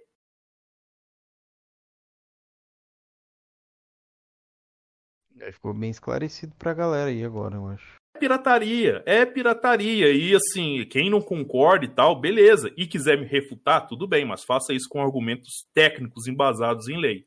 Eu tenho onde puxar isso aqui, sabe? Então, é, pegando, voltando lá ao assunto do PlayStation 3, se no ano que vem a Sony interromper o serviço ah, da PSN, o que, que vai acontecer com esse pessoal que tem os jogos digitais? Perdeu tudo. Porque os jogos não são deles. A não ser, o que eu duvido muito que a Sony vá fazer, que a Sony é, ela disponibilize, né, e aí seria um novo termo para os usuários aceitarem, falando assim, olha, vou passar a propriedade desses jogos digitais para você, para você ficar e manter eles na sua biblioteca aqui, sem precisar da PSN e tal. Só que eu fico perguntando, ela teria que criar, meio que criar um software que possibilitasse ali o proprietário de PSP, PS Vita e PS3 para rodar esses jogos ali. Se bem que se ela passar uma autorização dando os jogos para pessoa, que eu duvido muito que ela vá fazer, a pessoa poderia até pegar essa mídia e emular ela num PC se quisesse, entendeu? Não estaria se for dela, não, problema nenhum. Não, não, acontece pirataria, não tem problema é, é, envolvendo questões de legalidade é, nesse tocante. Mas eu duvido muito que a Sony vai fazer isso. Ela vai interromper uma hora a PSN e balbar os jogos. Aí eu tô vendo o pessoal correr para comprar jogos antes das lojas fechar. Eu faria justamente o contrário eu iria comprar mídia física. Eu compraria lá um Metal Gear Solid 4, um Heavenly Sword, um Folklore, um Puppeteer, se tiver mídia física. Eu não sei se tem mídia física do Puppeteer, eu acho que é só digital. Tem, tem mídia tem, física. Tem, tem. Compra mídia física que mano, você paga aí hoje 40 conto no Metal Gear Solid 4. Você pode anotar isso aqui que eu vou falar. Daqui uns dois anos vai estar tá valendo 400, 500 conto, hein? Vamos ver, né, como é que vai ser. Eu acho que a Sony ela vai de, de, deixar disponível ainda esses jogos aí de Play 3 um bom tempo. Ela vai deixar se não afetar a, a questão, o lado, não pesar pro lado financeiro dela. É, muita gente tem essa paixão pelas empresas aí, essa coisa. Isso aí eu vou falar aspectos gerais, viu? É sonista, é caixista, enfim, até PCista. PCista até que não, por conta da, da variedade de lojas e tal. Mas o consolista em si, nintendista, ele tem essa paixão, tá? Olha, eles se preocupam com a comunidade, é uma empresa, olha, a, a, a, Play at Home é uma medida boa, realmente é uma iniciativa muito boa e tal, né? Mas, gente, empresa visa lucro. Para a empresa, nós somos números. É, ela está interessada em expandir os lucros dela. É por isso que eu digo que se a Sony é, é, enxergou ali que vender exclusivos dela no PC trouxe uh, expandiu o, os lucros dela, ela vai fazer isso e foda-se a comunidade, cara. Não tem esse negócio. É, quem tem uma empresa, quem dirige uma empresa, sabe do que eu tô falando. Então, essa paixão que o pessoal tem por empresas e ficar idolatrando empresa, cara, eu acho isso um porre. Isso pra mim é coisa de. Ah, pode achar ruim comigo, mas é coisa de retardado, meu. Empresa visa lucro. Empresa não tá nem pra você, não, pô. E o que, que, você Aprende acha de uma pessoa não, o que, que você acha de uma pessoa que fala que uma empresa é um organismo vivo ali para ela? Ah, pelo amor de Deus, né? Pô? Vai caçar uma horta para capinar, né? É eu. é. é eu mesmo. Não, que isso. Tá lá, tá lá na abertura. Mas organismo vivo não, cara. Organismo... Não, mas. Xbox é vivo, é, é, vida, é um organismo vivo. Tá lá na abertura do Game Sem Regra lá. Ah, é, nossa senhora, pelo amor de Deus. Inclusive, hoje me mandaram, que pouco antes da, da live aqui, um vídeo lá do, do Sem Regras lá do Mazinho, né? É, eu não sou inscrito no canal dele, não. Vi alguns poucos vídeos, depois até posso falar que dá treta com o Valdir lá do Mário vai com as outras, né? É, mas o que que acontece? Ele falando lá, olha, não fechou, a, a, vai fechar só a loja lá da PS Store, mas a PSN vai continuar porque o jogo que você compra é seu. Esse jogo é seu. E se a Sony acabar com isso, ela tá cometendo um crime, é uma injustiça. O cara não sabe nada do que ele tá falando, pô. O cara, eu acho isso, eu acho aquilo. Não, eu afirmo, o jogo não é seu. Se a PSN fechar, balbal o joguinho. Balbal, acabou, pô. É, como você disse ali como exemplo, a Nintendo, né? Do Wii U ali, se, se realmente exato, fosse crime, exato, a galera exato. teria ido atrás disso, né? E nós temos aqui no Brasil legislação, lei federal, que dá amparo para isso. Vou dar um exemplo que para ficar claro, para não, não, não deixar dúvidas. Vamos pegar aqui um outro software. Vamos pegar aqui o Windows. O que, que aconteceu lá com o Windows 95, 98, XP, do, é, Vista 2007? Acabou. Quando você comprou o Windows, você está comprando uma licença de uso da Microsoft, uma autorização de uso para usar aquele software. Eu pergunto aqui para qualquer um que está aqui assistindo essa live: a Microsoft reembolsou alguém depois que ela fechou e encerrou as versões anteriores do Windows? Negativo. Ainda por cima teve, mesma, que, teve que comprar mesma, nova. Né? a mesma coisa, a mesma ideia você vai aplicar nos jogos digitais, tá bom? É, só para complementar, o Doug deixou um comentário aqui, um contraponto, é bom dar uma lida aqui, né? É, você não tem direito sobre o jogo que está dentro da mídia física. Só o direito não, de é jogar seu. ele. Por isso Exato. que copiar jogos para vender é pirataria. É. Perfeito. É o raciocínio básico e é isso aí mesmo. Entendeu? É isso, mesmo. É isso mesmo. Qualquer programinha aí, é, qualquer. Sim, pode falar. Ô, ô Pizza, você você tá travando pra um caramba, comentário aqui, reforçando o que você falou. Como você foi gamer de. Voltou? É porque eu fico mutando aqui. Igual ele falou aí que era que ele jogou PC muito, eh, jogava no PC antigamente. Lá nos anos 2000 tinha um emulador para PC Eu esqueci o nome do coisa, não sei se era Magic alguma coisa, era um emulador, acho que era até pago. Eu tinha no meu PC e eu lembro que a Sony processou essa empresa desse emulador e a Sony perdeu o processo. Agora ele chegou a falar ali, se você baixar um software lá que roda seu jogo, mídia física, você pode rodar onde você quiser. No PC e tal. Lembra que você comentou isso daí? Isso, e eu acho isso. Que, e a Sony processou uma empresa que fez isso, que, que, faz, que fez um programa. Perdeu, a Sony perdeu. Eu queria lembrar certo. o nome, cara. É muito antigo esse emulador, velho. E perde, e perde. Porque não é crime, não é crime. Não é crime. Se você, por exemplo, pegar uma mídia física, ou pegar um jogo que foi abandonado, caso do abandonware, que é o abandonware, abandono software. É, por exemplo, pode ocorrer aí, se a, a PSN fechar, né, de alguns jogos aí ficaram ficarem abandonados. Jogos como eu citei, por exemplo, Metal Gear Solid 4, Heavenly Sword, é, enfim, alguns jogos de PlayStation 1, Clonoa. É, a não ser que o desenvolvedor faça um contrato com a nova publisher para voltar a botar esse jogo na praça, ou mesmo com a Sony. Só que qual que é pegada da Sony? A Sony ainda não tem retrocompatibilidade.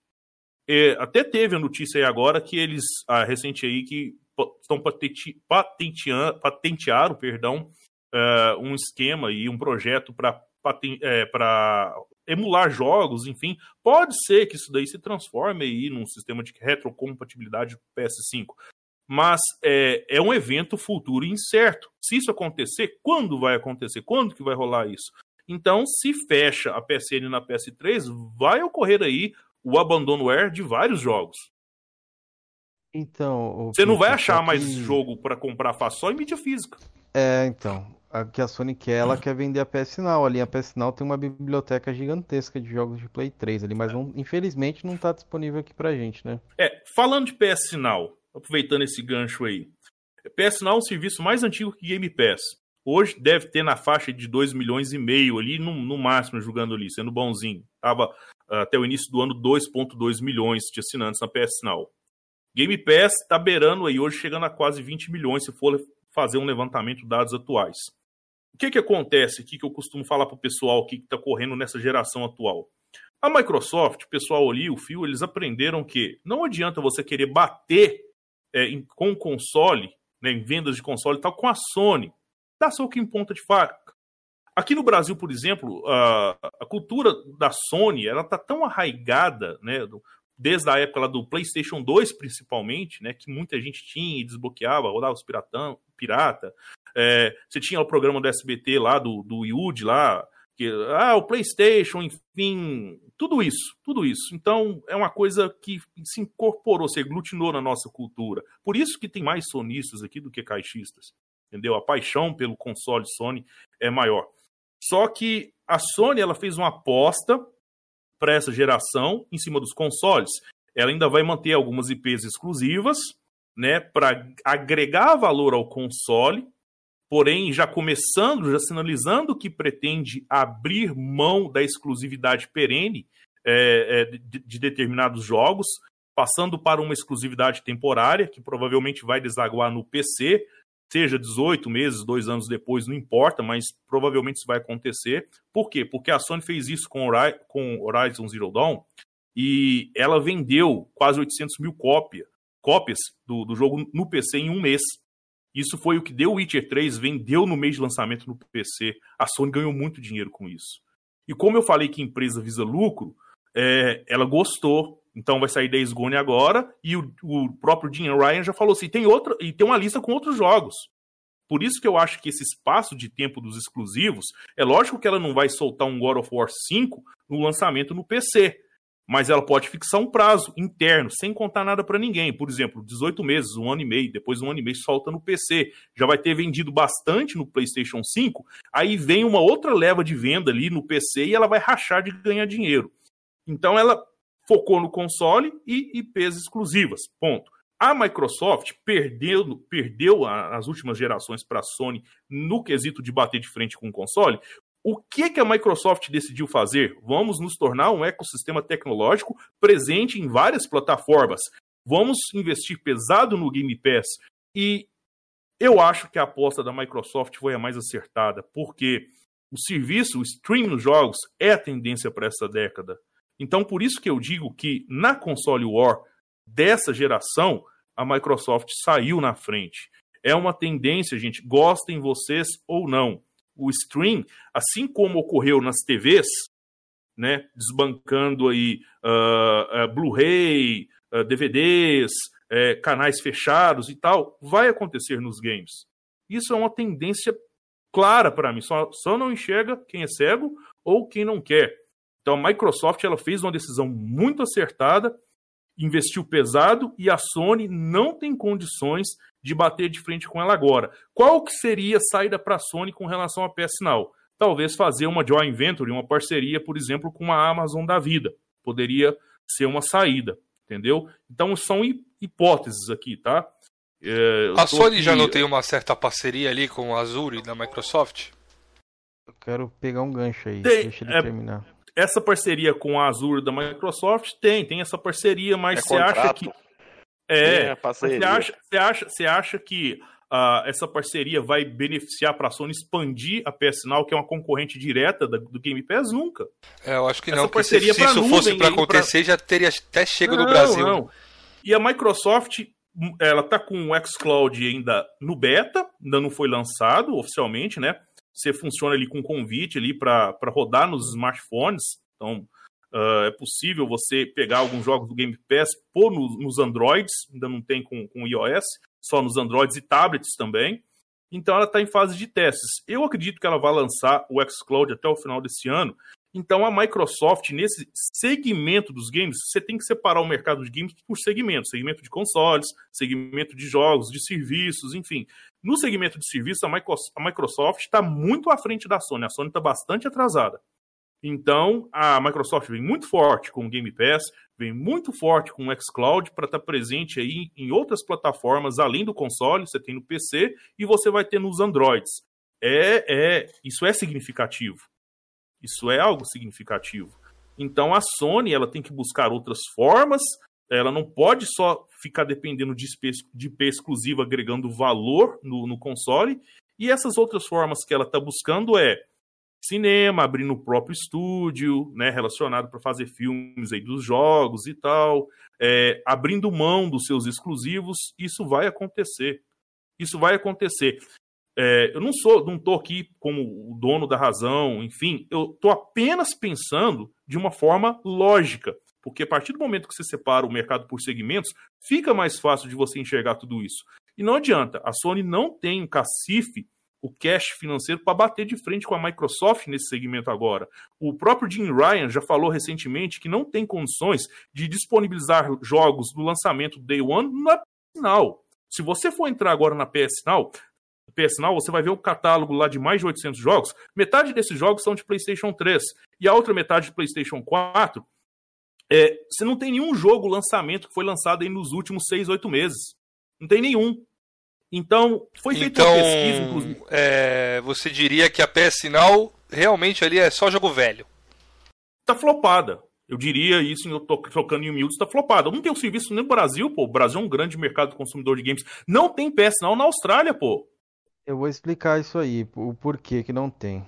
Na minha não visão. tem. Mas antes de você explicar, ô Kenzeira, tem um comentário aqui no chat que foi bem interessante. Vai dar um debate bem bacana aqui. É, se o streaming tá tão em alta, por que os números do Game Pass são tão baixos?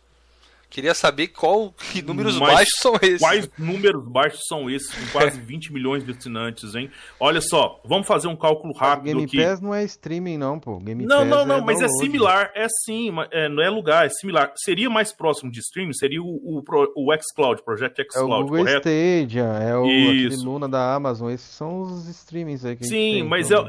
é, é, é, é, ele tá falando aqui em questão de similaridade, de ser parecido, e realmente parecido é. É parecido. Não, na questão de downloads ali, julgar. sim, mas é... É, sim. Então, a é, Sony, é inclusive, agora disponibilizou... A Sony agora disponibilizou no PS Now a, a possibilidade de download. Isso. Não tinha. Isso. Ela disponibilizou. Só que acontece, a Sony, ela não quer levar o serviço dela, é, vamos supor assim, pela metade. Que eu acho que é uma forma errada. Acho que ela deveria trazer para esses países assim, um pouco mais afastados, ou de repente que ela não tem tantos servidores, é, a possibilidade de jogar só no download ali, cara. Acho que ia ser mais tranquilo. Isso com certeza ia aumentar o número de assinantes, porque você ia fazer o download ali do jogo, igual o Game Pass, ia ser um concorrente. Deixa ele instalado, bonitinho, isso, isso concordo é. contigo. É. Concordo. Só que isso de streaming tá limitando muito o serviço. Que, por exemplo, ela não lançou em nenhum país ainda só com o download. Quando chega no país, chega o download e o streaming junto. Sim. Isso aí é uma, é uma tecnologia cara atualmente, entendeu? Tanto que a Microsoft É mesmo, isso, exa exato que eu tô falando, que é onde tá que a Sony não consegue bater de frente com a Microsoft. Isso. É difícil, é, é então. é caro. A pessoa acha assim, nossa, mas a Sony no ano de 2020 teve um lucro de tantos bilhões, lucro bruto. Desse lucro aí, você tem que deduzir todas as despesas, pagamento de fornecedor, de compra de, de, de hardware para montagem, prensa dos consoles, pagamento de estúdios, pagamento com marketing, com publicidade. Isso não é o lucro, a receita líquida que sobra. E a receita líquida que sobra, ela é cada cada uma, é, esse montante ele é dividido em frações e cada uma dessas frações vai pra, para os setores que a divisão de games ali possui. E ela ainda tem que guardar um dinheiro, deixar um dinheiro em caixa para flutuar no caso de ocorrer alguma zebra aí para evitar uma quebra. Pode acontecer, a pessoa tem que ter um dinheiro em caixa sempre guardado ali para acudir uma emergência, uma empresa tem que ter isso. Então a pessoa acha que é simples, não é. A Microsoft ela tem onde tirar, a Sony não tem. A Microsoft é a segunda ou terceira maior empresa do mundo, pô. Então, eu lembro que a Sony acho que é hoje, o último relatório, também, a questão ela tinha que ela é dona, né? Ela é dona de servidores, mas isso da Sony aí, de ter lucros ou não, ela realmente ela tá, tá, tá batendo recorde de lucros Sim. aí também, não só de faturamento. Ah, é ela que só que Só o que acontece, não, o que eu tô falando? Só o que acontece. Ela deveria trazer o serviço sem o streaming, isso ia ajudar demais. Entendeu? Você não ia precisar de uma grande infra, porque, por exemplo, a, a Sony, além de ela ter o servidor no país para você alocar os jogos ali, né? De repente, Pode até ser fora, eu acho, de, dependendo da velocidade ali do download, né? Que nem no caso da Steam aí. Só que isso de, de serviço de streaming, cara, é algo extremamente caro. Tanto que a Google mesmo, que é uma das maiores do mundo, não trouxe pro Brasil, entendeu? Sim, a Microsoft já trouxe. não trouxe. Ó, é, vamos, é. vamos, vamos ler um comentário aqui do nosso mito coroa, J. Santos. É, mas, Pito, é, os relatórios mostram o contrário. Divisão PlayStation, Microsoft tem que separar divisão Xbox. É, se fosse assim, ainda teríamos o Windows Phone.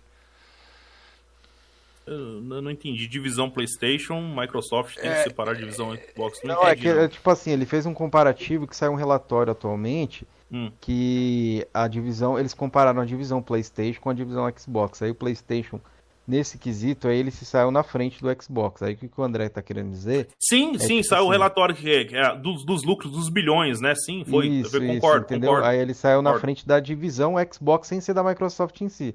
Sim. Só que a Microsoft, que nem você falou, essa questão de, de servidor, acho que não agrega nem o Xbox em si. Os caras já estão dando da Azure lá. É um serviço à parte que vai incluir, acho que é ali que vai entrar o, o xCloud, né? Isso, exatamente. Eu, é, o J. Santos está certo. Realmente a Sony ela foi a, empresa que mais lucrou, né? A divisão de games que mais lucrou, mais do que a, a divisão de games da Microsoft. E acho que mais mas é aquela também, né? Isso, mas é aquela questão, é aquela questão que eu falei.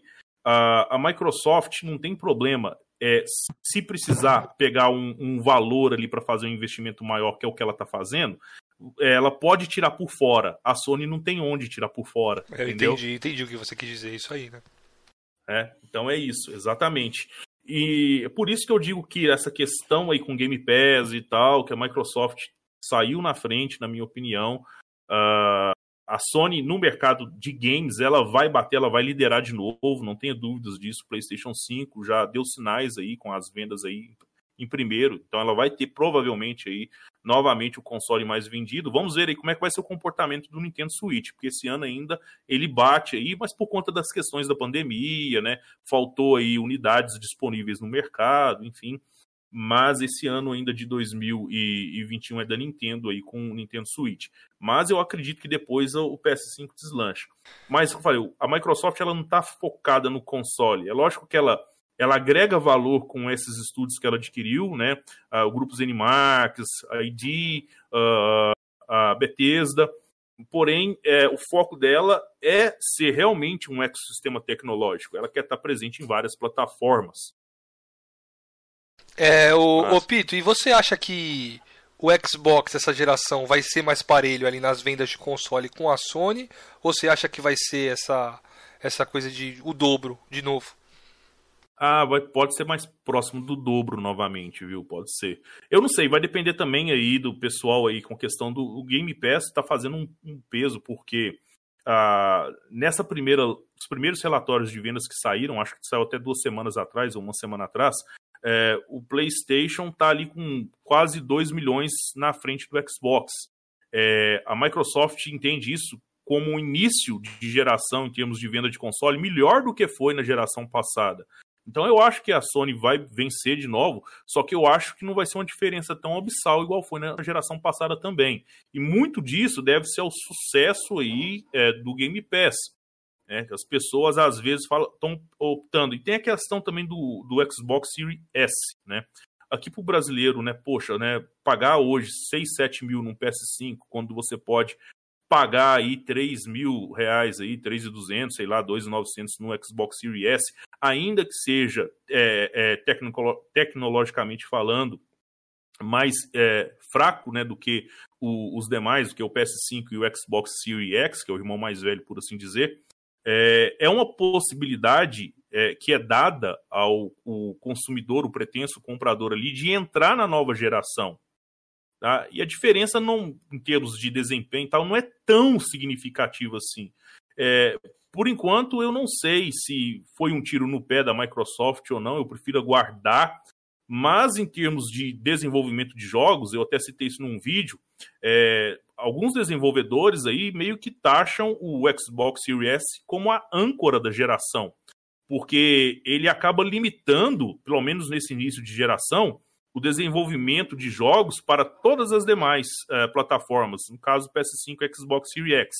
Porque não pode haver aquela diferença muito grande é, em, termos de, em termos visuais, em termos de desempenhos, de uma plataforma para outra. Isso eu estou falando no caso de jogos multiplayer, porque senão é ruim para o desenvolvedor. Né? Então ele acaba funcionando de certa forma. Eu entendi o que, que o desenvolvedor quis dizer que o Xbox Series é um limitador, pelo menos nesse início de geração. E eles estão tendo mais dificuldade em trabalhar com o hardware novo da Microsoft nesses consoles do que com o PS5, porque o PS5 ele reaproveitou algumas coisas do PS4, melhorou e tal, então o pessoal acaba tendo uma afinidade maior para desenvolver jogos. Eles ainda estão tendo uma certa dificuldade de aproveitar, em especial, o potencial do Xbox Series X que é o console mais potente da geração atual, por conta disso. Mas a partir do momento que eles dominarem as, as especificações ali e tal, é, já vai ficar fácil desenvolver. Então eu acredito aí que daqui um ano e meio, dois anos, aí ele já tem um domínio total das specs dos consoles, aí a gente realmente vai poder ver uh, o potencial desses consoles na, na prática mesmo, entendeu? É, pelo menos é isso que eu espero. E um pegando esse gancho aí rapidinho, Cameron, do Series S, você acha que o, o, Series S pode ser o console mais vendido da Microsoft, vender mais que o, que o próprio Xbox Series X? No início da geração agora, sim, principalmente aqui no Brasil. Não sei como é que tá nos outros países fora, como é que tem sido o desempenho de vendas, né? Uh, mas o fato é uma coisa: produzir consoles para as empresas ficou mais caro. Então, e outra coisa, o lucro com a venda do console não é muito grande, tá?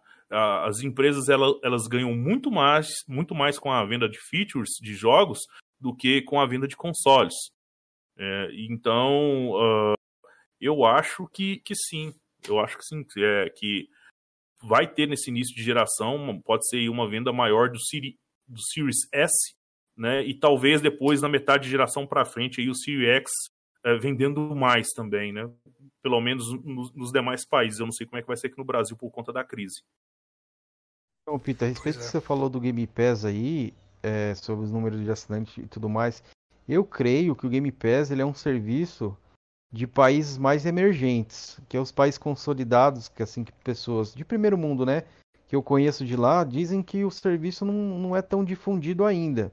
Não chega a ser sucesso como eu acho que é no Brasil. No Brasil realmente ele faz uma diferença enorme. A, a própria PS Sinal, o pessoal lá fora mesmo, eles não vê com bons olhos ainda. Por exemplo, nos Estados Unidos, assim, É, eu tava trocando uma ideia com, com o próximo convidado que vai vir aí, o F. Steven, e ele tava explicando um pouco de como é. Ele, ele é. ele é bastante engajado nesse meio de games, né? Ele tem tanto com Xbox, tem PlayStation também. E ele tava falando, você acha que é por isso então que não influenciou tanto nas vendas do, do Xbox One? Porque já tinha ali o, o Game Pass na, na era do Xbox One, ele foi surgiu ali, né? Sim, sim, ele surgiu depois, como eu falei, a PS Now é mais velha que o, o Game Pass, eu acho que a PS Now surgiu lá em 2014. Me corrijam se eu estiver errado.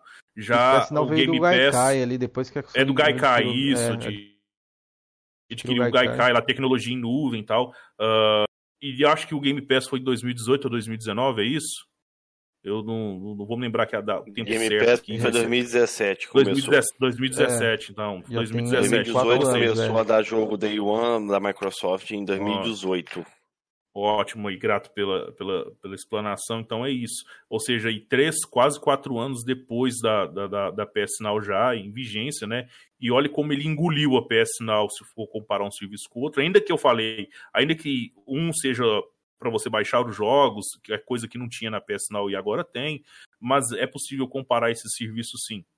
Então, eu acho que eu discordo num ponto de falar assim que por mais que lá fora ainda não o pessoal não esteja aderindo, eu estava vendo, citei num vídeo meu no canal recente, é, uma pesquisa que foi feita aí por um instituto, uma dessas empresas que trabalham fazendo pesquisa, produzindo estatísticas e tal encomendadas, né, que é Ampere Analysis ela fez uma pesquisa com relação à PS Now e descobriu-se que um em cada quatro jogadores, ou seja, 25% dos jogadores da PS Now, dos assinantes, eh, estão abandonando o serviço. E isso tem ocorrido mais nos Estados Unidos e Japão.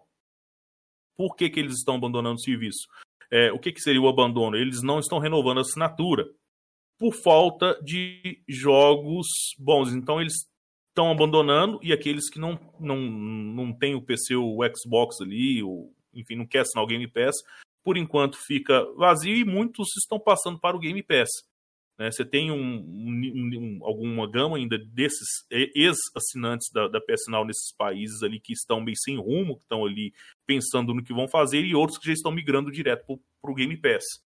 Então, isso é um dado, depois vocês podem até conferir isso que eu estou falando, é fácil, pode pesquisar aí Ampere Análises no Google aí, a PS Now, que vocês vão achar isso, tranquilo.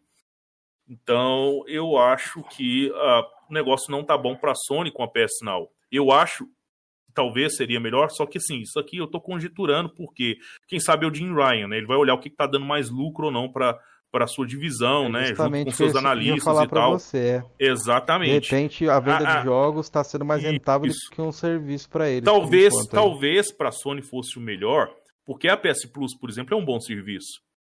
Talvez se a Sony extinguisse a, a PS Now e focasse tudo na Plus, por exemplo, ao invés de disponibilizar três, quatro jogos, dois jogos, disponibilizar cinco, quatro, entendeu? Aí você pega de gêneros diferentes é, você pega ali um jogo de gênero de ação, outro adventure, outro RPG e tal, mas jogos bons. Né, pelo menos de cinco jogos, três jogos, ou dois, três ou dois jogos bons, e os outros podem ser indies e tal. Eu acho que agregaria muito valor ao PS5. Viu? Só que, assim, é, isso eu estou falando aqui como um espectador, como um amador emitindo opinião pessoal que está lá dentro na divisão trabalhando ali, eles têm os estudos deles, têm os relatórios, eles sabem o que está funcionando e o que, que não está. Isso é só uma opinião de um apaixonado aí, de um cara que ama jogos ali, está olhando de fora a situação. Né? Uhum. É um feeling que a gente tem. Uhum. É, da mesma respeito... forma. Da mesma forma, só para concluir, que eu acho que a, uhum. a Microsoft deveria acabar com o Games with Gold, cara, porque tá uma bosta. Bom, é bom, até um bom assunto, né? O, o Games with Gold foi, foi anunciado hoje aí, de novo, quatro é. lixo, né? É, a gente estava até gostei. conversando num. Tem, tem, melhorou, melhorou. Eu até ah, postei no Facebook. Meu Deus do céu, Jorjan. Lava a cara. Jorjan, pega o sabão. Pega o sabão, Jorjan, e lava a cara, Jorjan. Eu quero saber se você. Dark Void? Você ah, jogou Dark Void? Eu vi as gameplays ali já, Jorjan. Você jogou Dark Void? Não, não joguei. Você jogou aquele jogo lá que parece o Contra? Da Konami? Não, também. Você jogou o. É o Hard Cop. Né? Tu quer que eu jogue é, o simulador você... de caminhão também? Cara, é... a galera que jogou falou que é bacana, ah, velho. Tá, é um pô. jogo de corrida, velho. Ele não é, ele é simulador de caminhão, ele é um jogo de corrida de truck. Ele não é negócio de. Não sei se você viu o gameplay dele. Não é aquele negócio de andar pela cidade, pegar carga e levar, não. Ah, não? Ele é, ele é tipo um Forza. Não, ele é um Forza, tipo um Forza Motorsport, só que de truck. Vou jogar. Eu gosto de jogo de corrida. Então, cara. Então, tá Ô, vendo? Jean, mas por que que você não jogou o Death Strand, então? Que eu não me interessei em pegar. É, então. me desse de graça, me desse e tal, Não, talvez eu talvez experimentaria e compraria mídia física, velho. Se eu gostar, eu compro mídia física. quê, rapaz? Experimentaria o quê? Mano, eu não tive interesse em jogar. Eu falei que o jogo é ruim? Tantos jogos no Game Pass aí que você não jogou ainda. Eu falei que o jogo é ruim? Ah, É, pô, cara, boa pergunta. Boa pergunta. Você perguntou se eu joguei isso tudo. O senhor jogou, Jorge? Joguei o quê? Não, não joguei, mas eu gostei porque são quatro jogos que eu não tenho e vou ter a oportunidade de jogar. Só um mesmo dia. jogar. Entendi aí, Oswaldo. Aí, Oswaldo. Cara, eu, Não eu vou pode fazer um falar que é eu ruim vou fazer- que não jogou. Não, A- Não, Agora, cara, lógico, você não pode falar uma pode ruim, falar uma coisa que que, você não gostou. consumiu, não, é? Não, mas você pode Você falar pode que, falar que não tem gostou sem jogar. Rapidinho, Pito, eu resolver esse problema interno aqui. Só fazer um comentário pra você, ô, senhor Felipe. É, até perdi o raciocínio, velho. Tava Nossa, quente é- já. meu Deus do céu, velho. Colapsou, colapsou. Colapsou, colapso, colapso. Jorge, Não, velho. Qual, que foi- qual a pergunta que você me fez? Se eu tinha se jogado você tudo, jogou os jogos assim? que você me perguntou se eu joguei. Falei, ah, mano, lembrei que eu ia falar. Olha só, cara. Eu vejo sonista comemorando quando dá um AAA na, na, na Plus. Caralho, deu um Final Fantasy VII e tal, vai ver o indivíduo já tem um jogo. Pra que, que o cara vai comemorar uma coisa que ele tem? Se quando deu o Guia 5 ali, achei bacana tal. Mas eu já tenho Guia 5, pra que, que eu vou comemorar? Tem uma galera que Galera de comemora. comemorar tem uma jogo que galera já tem. Ah, mas aí se você só tá pensando é, em é só você, né. Jorginho? E pra rapaziada que não tem um jogo? Não, e pra rapaziada que só tem a Gold ali, não tem o Game Pass e quer jogar um joguinho bom. E aí? Aí é meio difícil você ter a Gold e não ter o Game Pass, ainda mais que o Game Pass Ultimate, né? Não, eu tô falando pra, tô Não, falando pra galera do acontece, Flame pode aí. que- tem Fala pra o- galera, galera do Flame o- o- velho. Tô falando pra galera do Flame War, principalmente pros os sustentadores da indústria. Né? De que novo, comprar assunto, jogo no cara, Day One todo, e tal, todo, mas fica comemorando todo o jogo. podcast ele fala dos sustentadores. Ah, tem Feri- que, tem que sempre lembrar. Vocês, Você quer falar a galera do respeito disso, Playstation, irmão? vocês feriram ele, Não, acho velho. que pra Ah, mim na já alma. meio que já exauriu o assunto. Só de- fechei e concluí aí que eu acho que a Microsoft deveria acabar com o Games with Gold e focar, pegar esse recurso que ela gasta com isso e direcionar tudo pro Game Pass pra expandir ainda mais. E, e só concluindo Eu acho que isso, isso eu acho acontecer. que o, o- a Live Gold tinha que ficar grátis. Tá- a gente tá cansado, os gamers tinham que se reunir, tanto a galera do Xbox quanto a galera do, do PlayStation, e começar a, reclamar nada, disso aí, galera. E, e banir essa porra de pagar pra jogar online. Tá ligado? Isso aí tá arcaico já. Mano, é ridículo a gente tem que pagar pra jogar online. É ridículo. No PC é grátis tudo, velho. Por que, que a gente tem que pagar pra jogar online, velho? Isso é ridículo, cara. Ó, eu deixo uma previsão aqui, ó. É que agora ele, ele vai se sentir obrigado na obrigação e vai querer jogar. Mas se a gente não falasse nada, passasse três meses, fosse na live do Jorginho pra ver esses jogos aí se ele jogou, ele não ia jogar. Ele vai pegar Ok, e vai. mano, eu já vou te avisar, não vou jogar. É, não vou ter então. jogado, daqui a três meses. É, eu não vou ter então. jogado, velho. É, então. Eu Então por que você tá eu defendendo, eu fila. Eu defendi porque são três jogos que eu não tenho. Uns ali eu achei até interessante, por isso. Você tá criticando sem nem, ter, nem conhecer. Você nem sabia que o Euro Truck lá, o, o Truck Racing lá, era jogo de, de simulador de caminhão. Você tava achando que era Ah, um pelo jogo de amor de simulador o serviço, de... Jorgian, o serviço está 200 reais, meu amigo. 200 reais, Jorgian. Beleza, Felipe, mas não tô falando, eu tô falando que eu gostei. Eu não tô falando se é justo ou não é, se, é, se, se agrega valor ou não, só falei isso. Vamos seguir o assunto aí, por causa do nosso convidado aí. Ô Pito, deixa eu só esclarecer É. aqui. A gente sempre tem essas rixas aqui no meio do podcast, aqui é uma, uma característica. Não É, de boa. incomodado aí. Você tá em casa aqui, viu? Tranquilo, interromper tranquilo. ou Eu quiser tô rindo entrar aqui, no- cara. Tranquilo. Quiser entrar aí também no meio da bagunça aí do bate-cabeça, do, do Amor, pode ficar tranquilo. Eu vou ler depois da carta. Eu eu vou entrar, eu tenho que ler pra vocês a cartilha do Flame War aí pra não ter problema Ah, de ter não, tem processo que- entre Ah, vocês aí, hein? Chegar Senão nisso aí, depois velho. rola- vai rolar alto- altos processos aí, hein? Mas você acha É que bom. a gente se- os, aqui a gente vai se processar entre si, é isso? Cara, eu já vi Flame War matar gente recentemente, cara. Então, assim. Você quer me processar, seu parte. Você quer me processar, seu Jorgian? Pode acabar Eu- com a amizade eu, também. Eu, eu, eu vou te processar, velho. E o senhor, Cara, e o senhor, o tá senhor, o senhor careca? Eu Kenzeira? só vou processar o que tá ali no chat ali. Já peguei o IP, e o hacker já tá investigando. Que? O haters do, do, do Cameron? Justamente, é, isso daí já tá na É boa, é, é- é um- é um- é uma boa pergunta que você fez aí, ô, ô, galera. Vamos até fazer pro Pito aí, pro Pito vai orientar a gente aí. O cara chamar o outro de careca, Pito, é passível Não, de, de- processo? nenhum. Nada não, não é nada não. Você Não, pode não falar é agora nada, sobre aí É, a tudo cartilha do depende. Flame On aí. Vamos supor, tudo tem um Antes contexto. do. Ô, Pito, só Ah. te interrompendo aqui, desculpa aqui. Antes de, de o Pito falar da cartilha aí, eu queria falar de uma outra cartilha aí que eu sou contra. A cartilha dos caras do, do canal de Xbox aí. Alguns canais de Xbox tem cartilha aí também, Pito. Só que as cartilhas dele, se você sair um ponto da cartilha, você já não presta mais. Ou você vira sonista na hora. A sua não é assim, não, É. né? A sua é um Não, pouco não.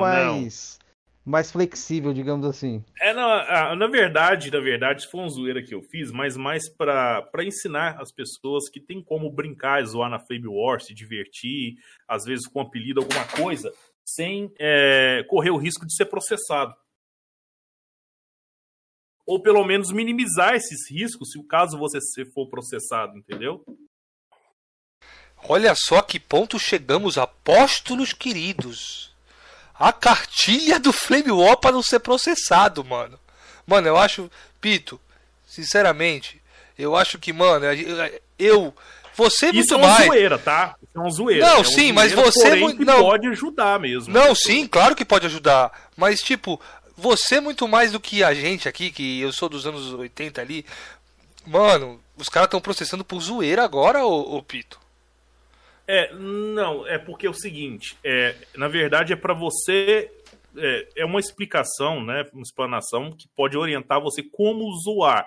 Você pode fazer zoeira e são aquelas zoeiras que não extrapolam, entendeu? Porque eu entendo que zoeira é uma brincadeira, não tem nada demais, mas o problema é que tem gente que extrapola, e o extrapolar é, ataca realmente a honra do- do- da outra pessoa, já envolve família, entendeu? Às vezes ocorre ameaça, é, ah, vou te dar um tiro e tal, essas coisas assim. É que meio que foge um pouco do, da, da Flamer, da zoeira, né? Sai da, totalmente da zoeira. Então, e- é, essas coisas que podem realmente difamar, que podem é, pegar, atacar a moral do cara e aí fazer o cara virar uma chacota depois aí, ser difamado na, na internet e nas redes sociais, é complicado, viu? Isso aí é meio complicado sim. Ah, mano, eu sou do tempo que eu virava, que eu era chacota na escola e, e, e- e cresci muito feliz.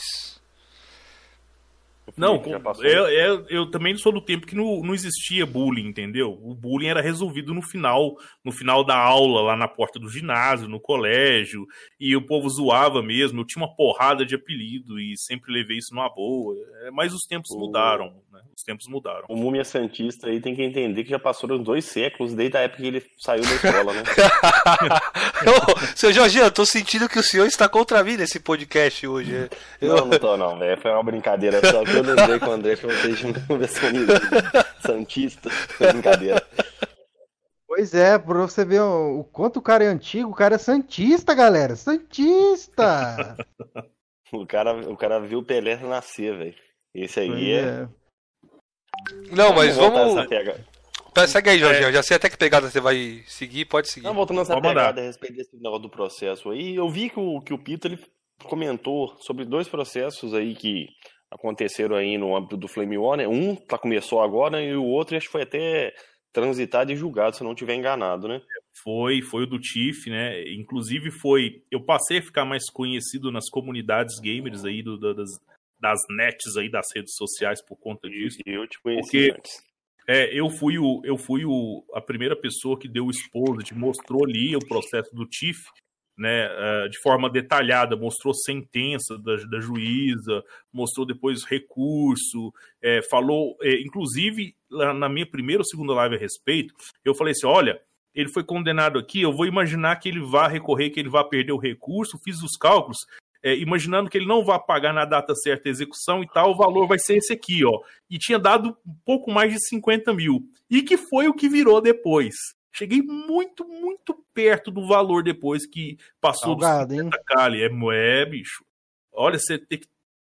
Processo, cara, é o seguinte: a- pessoa às vezes só sente quando tem que pôr realmente a mão no bolso.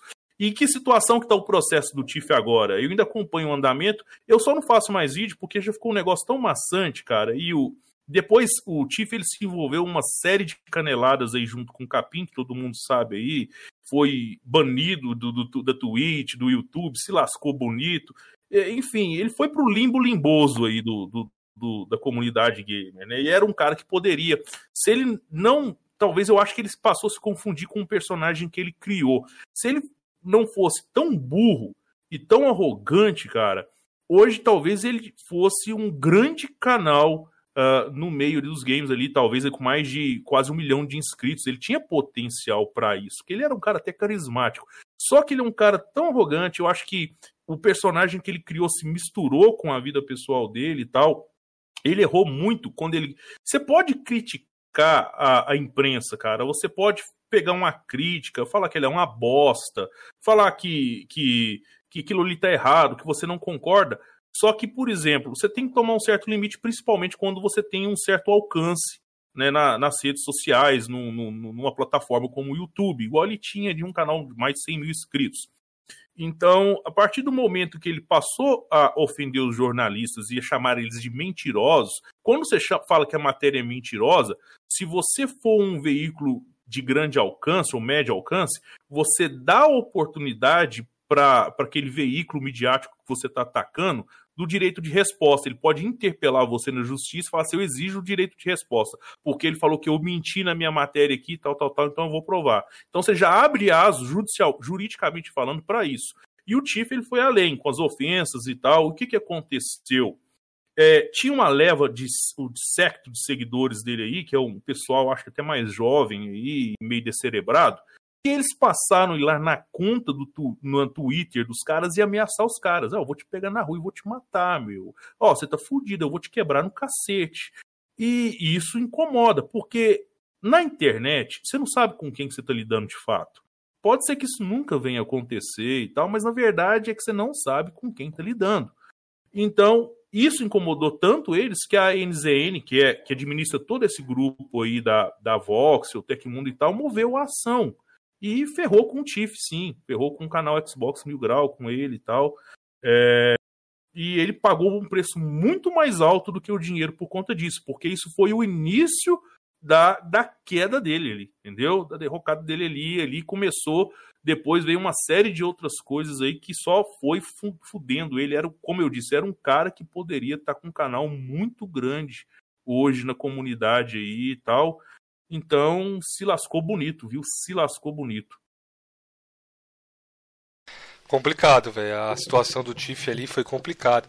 Mas você, como advogado, assim, você acha que o valor ali foi correto, foi coerente a, foi correto. ao que ele correto. cometeu? Foi correto. A aplicação, veja bem, eles pediram, se eu não estou enganado, foi 40 mil reais de indenização por danos morais. É, isso foi pedido do advogado. É, a juíza. Não, eles pediram mais. A juíza, acho que ela aplicou 40 ou 45 mil. Ele recorreu. E em sede recursal, ele perdeu o recurso, mas ele teve provimento parcial no recurso. Que ele ganhou na parte que ele pedia para reduzir o valor da condenação. Isso ele ganhou. Então foi reduzido, eu acho que de 40 ou 45 mil para 25 mil. Mas como é que 25 mil virou mais de 50 mil? Vira porque nesse cálculo entra juros, correção monetária, desde a data de distribuição da ação, entra 20% dos honorários advocatícios, e se ele depois que o processo transita em julgado, é, e ele foi até o STJ, só que não, não, chegou mesmo, morreu na mão do relator lá do ministro do STJ, nem foi adiante, nem foi levado para plenário no STJ, né? Enfim, eu sabia que isso não ia, não ia acontecer, então nem chegou a, a ser discutido isso na, na terceira instância. Uh, Aí entra todo o, o, juros, como eu falei, juros, correção no horário de advogados, e como ele não pagou na data certa, né, de execução no prazo que tinha para pagar, entra multa, então vai virando uma bola de neve. Quanto mais você demora a passar, mais uh, maior vai ficando esse valor. Uma bola de neve mesmo. Então aí onde que chegou? Hoje, é, eu sei que teve uma penhora, é, eles conseguiram bloquear um valor, eu só não tive acesso qual foi a importância mas sei que teve uma penhora de valor nas, nas contas dele, não sei se foi suficiente para pagar a execução, ou se mesmo fizeram um acordo, que eu acho que não teve um acordo para pagamento, um acordo de forma amigável. E o juiz hoje deu despacho já determinando o levantamento do valor bloqueado. Eu sei que hoje a dívida passa de 60 mil. É, o valor ali é altíssimo. Na época ali, se, se ele pagasse na época ali, ele conseguiria até dividir, né? Cara, Pagar de forma mais suave, Se né? ele não fosse tão arrogante no- na época do processo, que ele falou assim: ah, eu vou ganhar, eu não vou perder essa ação. Cara, eu achei. Ele rasgou também o processo. É, ele- não, ele- ele culpa, não, não foi Teve... culpa. Não, Deixa eu não só foi te culpa interromper do- aqui, Sim, Pito, pode. antes, antes de você concluir. Parece que é, a Voxel, né, que é a- essa empresa aí que você falou, a NZN, é que administra, é o NZN, grupo, é o grupo que isso, administra. né? eles tentaram um acordo para ele tirar o vídeo, pedir fazer uma retratação ali de desculpas. Mandaram que era notificação pra ele. Mandaram uma notificação Isso. extrajudicial pra ele remover os vídeos e tal. Eu acho que nem tinha fala- nem falava de valores, cara. Era só é pra isso ele mesmo, remover. ele não ia pagar nada mesmo não. Nada, era só pra ele remover. E depois que ele fosse processado, se eu fosse ele, cara, não é culpa do advogado, viu? Longe disso, não vou aqui falar mal do colega, do serviço do colega. Foi o advogado dele, fez o que pôde, fez o que pôde, no meu entendimento. Mas as provas, os argumentos que ele apresentou, cara, ele veio falar assim: olha, isso, isso dentro do processo. E ali eu sei que foi ele que pediu pra falar. E coitado do advogado, o advogado estava assim, ele estava no mato sem cachorro. Ele estava encurralado, não tinha argumento, subsídio para defesa mesmo. É difícil o caso dele. É, eu sei que foram inventado lá no TIF é, é, que ele falasse, não, porque a gente julgou tantas mil horas, aquele negócio que ele falou lá no, no Flow, falou dentro do processo. É, é. E a gente tem competência para falar que esses, esses jornalistas são os mentirosos e tal. Olha o nível do da argumentação da defesa, gente. E novamente eu insisto, não estou criticando o trabalho do colega aqui, pelo amor de Deus. Mas é que realmente o caso dele era uma, uma causa perdida. É, o, o Pacta deixou aqui uma, uma pergunta para você, né? Eu vou ler aqui, ele me mandou até um no PV aqui do WhatsApp. É, teve um estado em que teve um caso em que um rapaz foi em um restaurante após discutir com um garçom. Entraram em vias de fato e o garçom quebrou a mandíbula da vítima. Vítima precisou fazer uma cirurgia para reconstruir a mandíbula. No final, a vítima processou o restaurante. Saiu nos jornais a indenização que o restaurante teve que pagar 10 mil reais. No caso do TIF, sem entrar no mérito de culpa ou não, você não achou que 50 mil reais foi muito desproporcional? Em suma, quebrar a cara do cidadão é melhor do que xingar uma empresa? É, volta a falar aqui, é, o valor da condenação final ficou em 25 mil, só passou de 50 mil por conta desses ah, agregadores ali, juros, atualização e tal. O valor foi 25 mil, tá? não foi 50. Então, primeiro ponto. Ah, segundo ponto, se ele não tivesse me contado esse fato, eu jamais teria ficado sabendo disso. Agora, eu garanto que, ainda que eu não tivesse dado exposed no processo, explicado, é, com fins até didáticos, né, que se, para servir de exemplo, né, pra, fins educativos, é, muita gente, todo mundo estava sabendo do processo do TIF, todo mundo estava sabendo do alcance. É, é aquela questão, é o alcance, é a proporção da coisa. Quantos milhares de pessoas ficaram tomando ciência disso? Olha só, o caso dos seguidores lá do canal ir lá na conta pessoal dos jornalistas, ameaçar, xingar, ficar xingando. Você imagina você lá tendo que bloquear um monte de gente todo dia lá, o cara te xingando lá, ó, oh, filha da puta, desgraçado, ó, oh, eu vou te pegar na rua, hein, ó, oh, eu sei onde você mora, ó, e tal. Então, assim, e ela, às vezes o Tiff nem ficava sabendo disso. Eu até acredito que não ficava e tal, porque não dá para controlar mas olha a proporção que tomou. Então você tem que analisar ali é, a proporção do alcance que teve e o juiz leva isso em consideração. Né? Até onde chegou, até onde foi atingido a honra do pessoal e tal. Esse caso aí do restaurante aí atingiu o que? A honra do cara das pessoas que estavam lá em volta, quebrou, teve o dano estético ali, o dano físico que ele sofreu, né? Então, assim, é, eu acho que 10 mil ali e tal foi, foi justo, enfim. São casos muito diferentes. É difícil estabelecer ali uma. fazer uma analogia desses casos aí. A proporção é totalmente diferente. Vocês aqui sabiam que esse garçom teve a mandíbula quebrada e tal? Se o pacto não tivesse contado esse caso, ninguém sabia, só quem tava lá no dia lá, pô.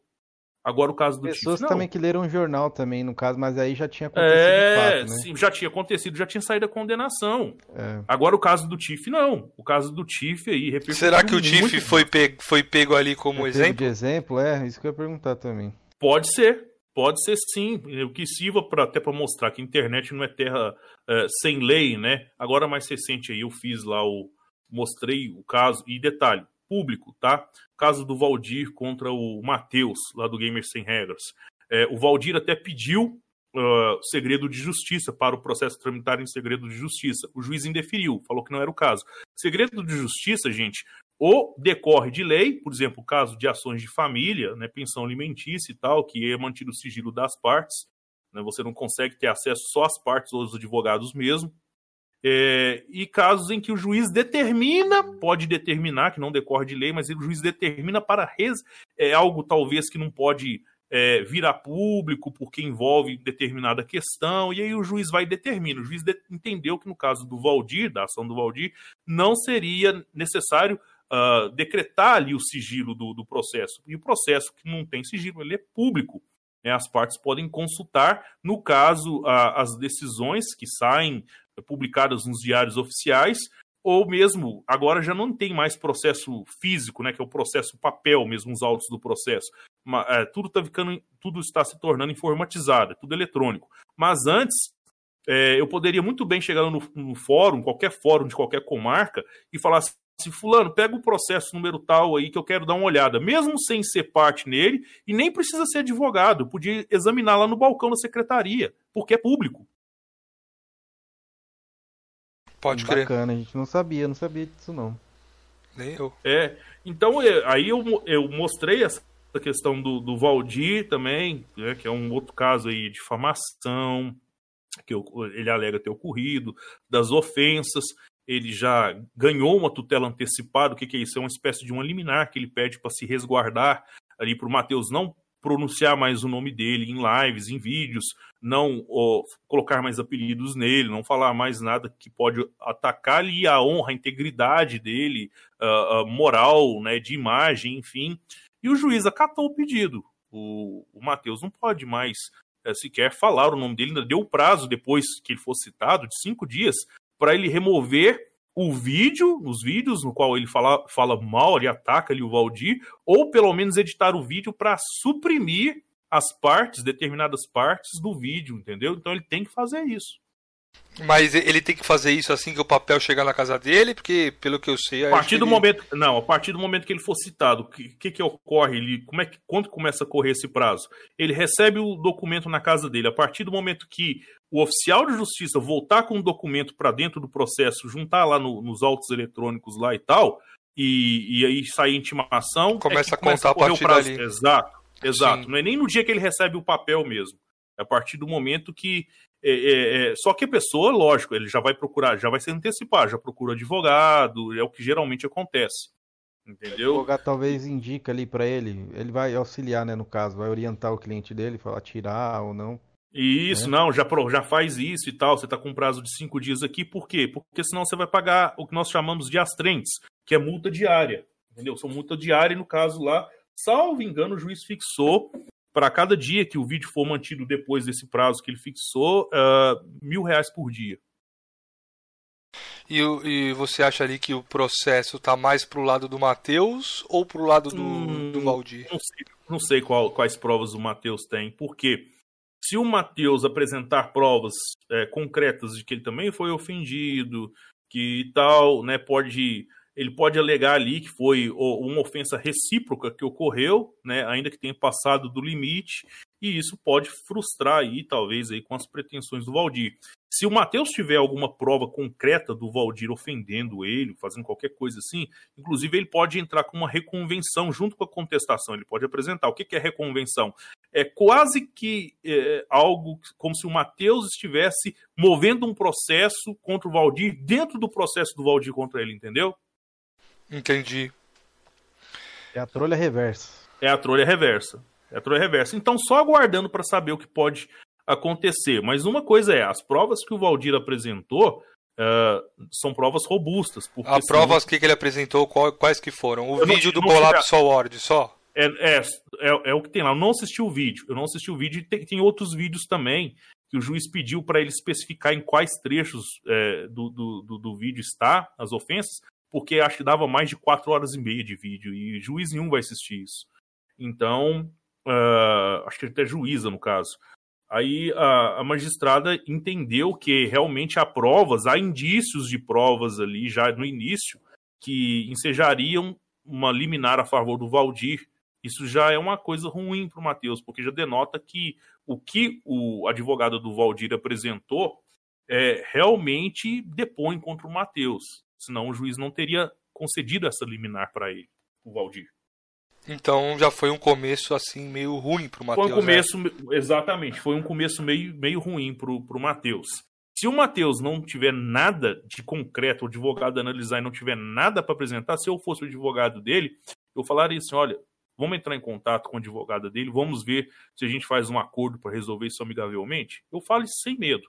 Se o meu cliente não tem provas, num caso similar a esse ali, para ele virar o jogo, entendeu? Ou pelo menos empatar, uh, fala assim, não, vamos fazer um acordo, porque o fumo, se a gente fizer um acordo, o fumo no seu lombo vai ser menor. Complicado, velho. Complicado, velho. Caramba, esse bagulho de processo é.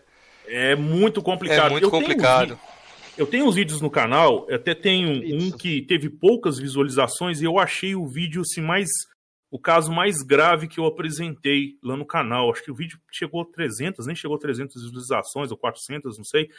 Foi o caso do Exposed no processo da Shai, jogadora do, do, de CS, que, pelo amor de Deus, foi uma coisa pesada. Ela foi condenada a mais de 116 anos, cara, de, de cana, velho. E Nossa. eu fiz eu fiz o Exposed da, da, da Cheyenne, da Cheyenne, no, no canal. Não, ela é brasileira e ela é do circuito de, de, de vou CS, aqui, cara. ela fez muito. No... Ela é muito conhecida no meio aí do, do CSGO, cara. Tem muito tempo esse vídeo seu? Qual foi isso aí? Muito conhecida. Ah, já tem, já é? deve ter mais ou menos quase um ano, cara. Deve uns 10 meses aí, mais ou menos. E o caso da Shai, ela, ela foi ela, o namorado, foi formação de quadrilha, cara. E ela já tinha se aposentado do cenário gamer e ela tinha feito uma fama assim considerável no meio, né? Foram anos aí jogando CS:GO, se destacando em time e tal. E, e ela foi condenada por estelionato por vários vários crimes de estelionatos, né? E aí somada as penas de cada crime, que foram mais de 111 crimes, é, chega, chegou-se a, a conta de 116 anos de cana mais algum, alguns dias multa. E ela já tá presa já? Ela tava, ia recorrer dessa sentença, não sei que pé que tomou, mas é algo assim grave, gravíssimo, sabe? Eu achei o processo complexo e, e é algo que, quando envolve muita gente, é até perigoso de, de, de você expor. Inclusive, nesse caso da Chay, é, teve o um pedido do, do, dos advogados uh, sugerindo-se que a, a, já tinha gente, até citando de certa forma o meu canal, tomaram conhecimento disso, só que depois eu acho que eles, o juiz não, não acatou o pedido para tirar o vídeo, uh, até porque deve não ter visto nada de errado, porque eu tomei cuidado. E também, talvez, pelo alcance ter sido pequeno, não sei. Mas eu tomo muito cuidado com essas coisas e tal, a parte legal ali, para ver que eu posso mostrar, o que eu posso falar, né? É, sem fazer é, julgamento pessoal, só mostrando mesmo a parte jurídica, explicando para as pessoas. Mas esse processo da Chay, putz, esse daí foi, foi uma coisa bem pesada, bem pesada mesmo. Bem pesada. Oh, oh, antes de, de mudar, antes de mudar de assunto pequena, de processo, eu queria aqui, só dar um negócio aqui, tá?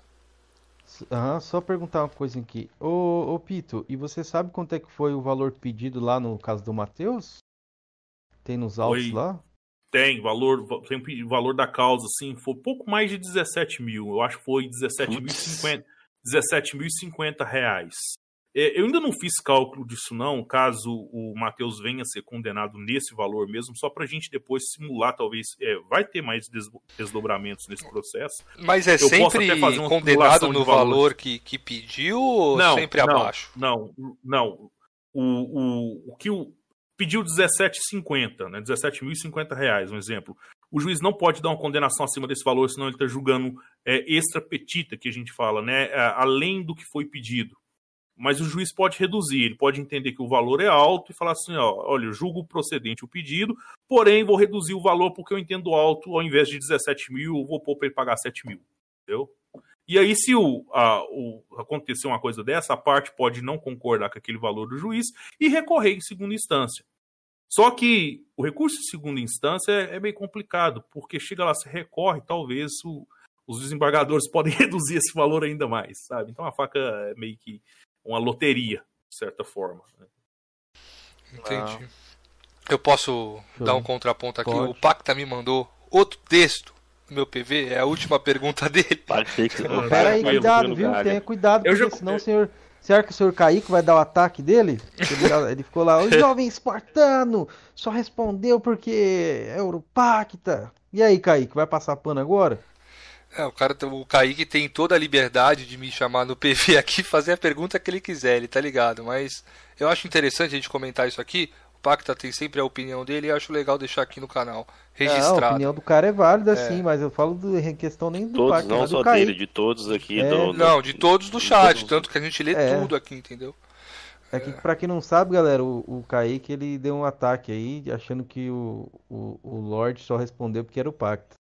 Mas aqui no canal a gente responde todo mundo. Se você quiser deixar uma pergunta no meu PV, eu até falo pra galera também lá no meu DM do Twitter, quiser fazer alguma coisa também, todos serão ouvidos aqui, beleza? Inclusive, a gente criou o, o, o, o Coroas no Zap, ali no WhatsApp, para vocês inscritos mandarem perguntas em áudio, né? Pra gente estar tá reproduzindo aqui na live pro convidado. É uma maneira de vocês participarem, entendeu? Então deixa eu ler aqui a pergunta grupo, é. do Pacta. É, o colega deve ter sabido sobre o caso do Terça Livre, sem entrar em detalhes, foi, foi explicado que em São Paulo os juízes são os mais técnicos do Brasil, motivo pelo qual a equipe do Terça entrou no estado e conseguindo retornar o canal. É, foi o primeiro caso no mundo em que um canal retorna após o YouTube apagar por motivos genéricos. No caso do TIFF, todo mundo sabe que uma das maiores reclamações dos YouTubes é, é o quão genérico o YouTube é no sentido de não explicar direito o motivo de você ser banido. E uhum. até comum isso. Todo mundo sabe que o canal do Tiff no YouTube, o Google tirou por situação similar. Porém, com isso se criou a ditadura é, da famosa Big Techs, eu acho que é isso. Todos nós sabemos que no caso do, do Google é, estamos tratando de um quase monopólio. Não se aplica a argumentação de que, como uma empresa privada é, pode fazer o que quer. Outros países estão seguindo no mesmo caminho, como a Rússia. É, em suma, a pergunta é pela argumentação ter sido tão genérica. O retorno do canal do Tifio é muito provável se o advogado o fizer? Lembrando que o Google, em processo anterior, até defendeu o TIF, defendendo a liberdade de expressão dele. No caso do processo do TIF contra o jornalista da UOL. Essa é a pergunta. Porra, Pacta, vai tomar no cu, mano. Um livro do caralho, velho. Não é pergunta, não. Eu só vou fazer, antes de um oh, aí, essa, esse livro, cara, vem acontecendo até na Twitch, é algo normal, viu? Canais que dão muito lucro pra Twitch são banidos a qualquer momento e não voltam mais. Vídeo caso aí do Chevy, que é um cara bem conhecido aí no, na comunidade lá. Ele tá, tá, tá banido na Twitch, velho. Nunca mais, pá. Ah, por que que eu Nunca banido? mais eu respondo. Nunca mais eu leio um li livro desse. O senhor que mande um áudio. Mas vamos lá então, vamos lá comentar a respeito da, desse questionamento aí do Pacta. O Pacta eu já conversei com ele algumas vezes no Twitter, muito educado, eu não tenho absolutamente nada contra ele. Sei que ele tem uma amizade aí com, com o Tiff e tal. Também tem nada contra o Tiff, não. Nunca fez nada para mim, não. Eu acredito que ele não deve ter simpatias por mim por conta do esposo e tal, mas, enfim, não tem nada com isso, não, contra ele. Mas o, nesse caso é o seguinte, né? A gente tem um brocado aí, um, ditado popular no meio aí que é, bunda de neném, cabeça de juiz, a gente nunca sabe o que, que vai sair de lá, sabe? É, então você pode, se o TIF, se ele quiser, ele pode ingressar com uma ação dessa tentando o, obter o restabelecimento né, do, do canal dele na, na plataforma no YouTube. Mas saber se ele vai conseguir ou não, só tomando por base o Terça Livre, só Deus sabe. Só Deus sabe. Eu nem ouso falar assim, não, pode entrar que ele ganha, ou não, ele, se ele entrar ele vai levar ferro, eu nem perderia tempo com isso, não sei. Eu não sei o que que o juiz vai levar em consideração, o que que um advogado do TIF pode alegar ali para uh, ah, fomentar, né, dar subsídio ali, respaldo para a pretensão dele, para ele obter uh, o retorno do canal, o restabelecimento do canal dele na plataforma, pode acontecer de tudo. Pode acontecer de tudo. Eu soube sim o caso do. Tomei conhecimento do caso do restabelecimento do canal do Terça Livre. Não sei se já transitou isso em julgado, tá? Porque uh, talvez aí uh, o Google tenha recorrido da decisão, enfim, eu acho que não houve trânsito de julgado, está muito cedo para ver. Então, se voltou, pode ser que depois aí do trânsito em julgado acabe ficando fora de novo. Eu não gosto muito do Estado interferir em empresa privada, porém eu entendo também que quando a empresa privada, como é o caso da Google, do, do YouTube, né, toma uma proporção muito gigante que tem, abarca uma série, milhões e milhões de pessoas aqui no Brasil, com conteúdo, que tem uh, a plataforma como fonte de renda, talvez, e tal, uh, isso pode ser levado em consideração. Né?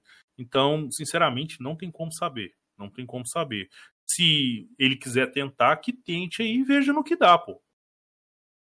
Eu acho que uh, o máximo que ele pode ouvir é um não, né? Então.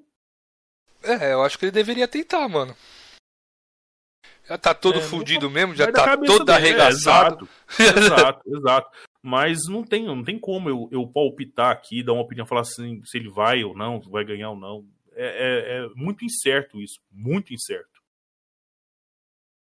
Mas indo pra esse lado do cancelamento, o que, que você acha do cancelamento que a galera tá sofrendo aí na internet?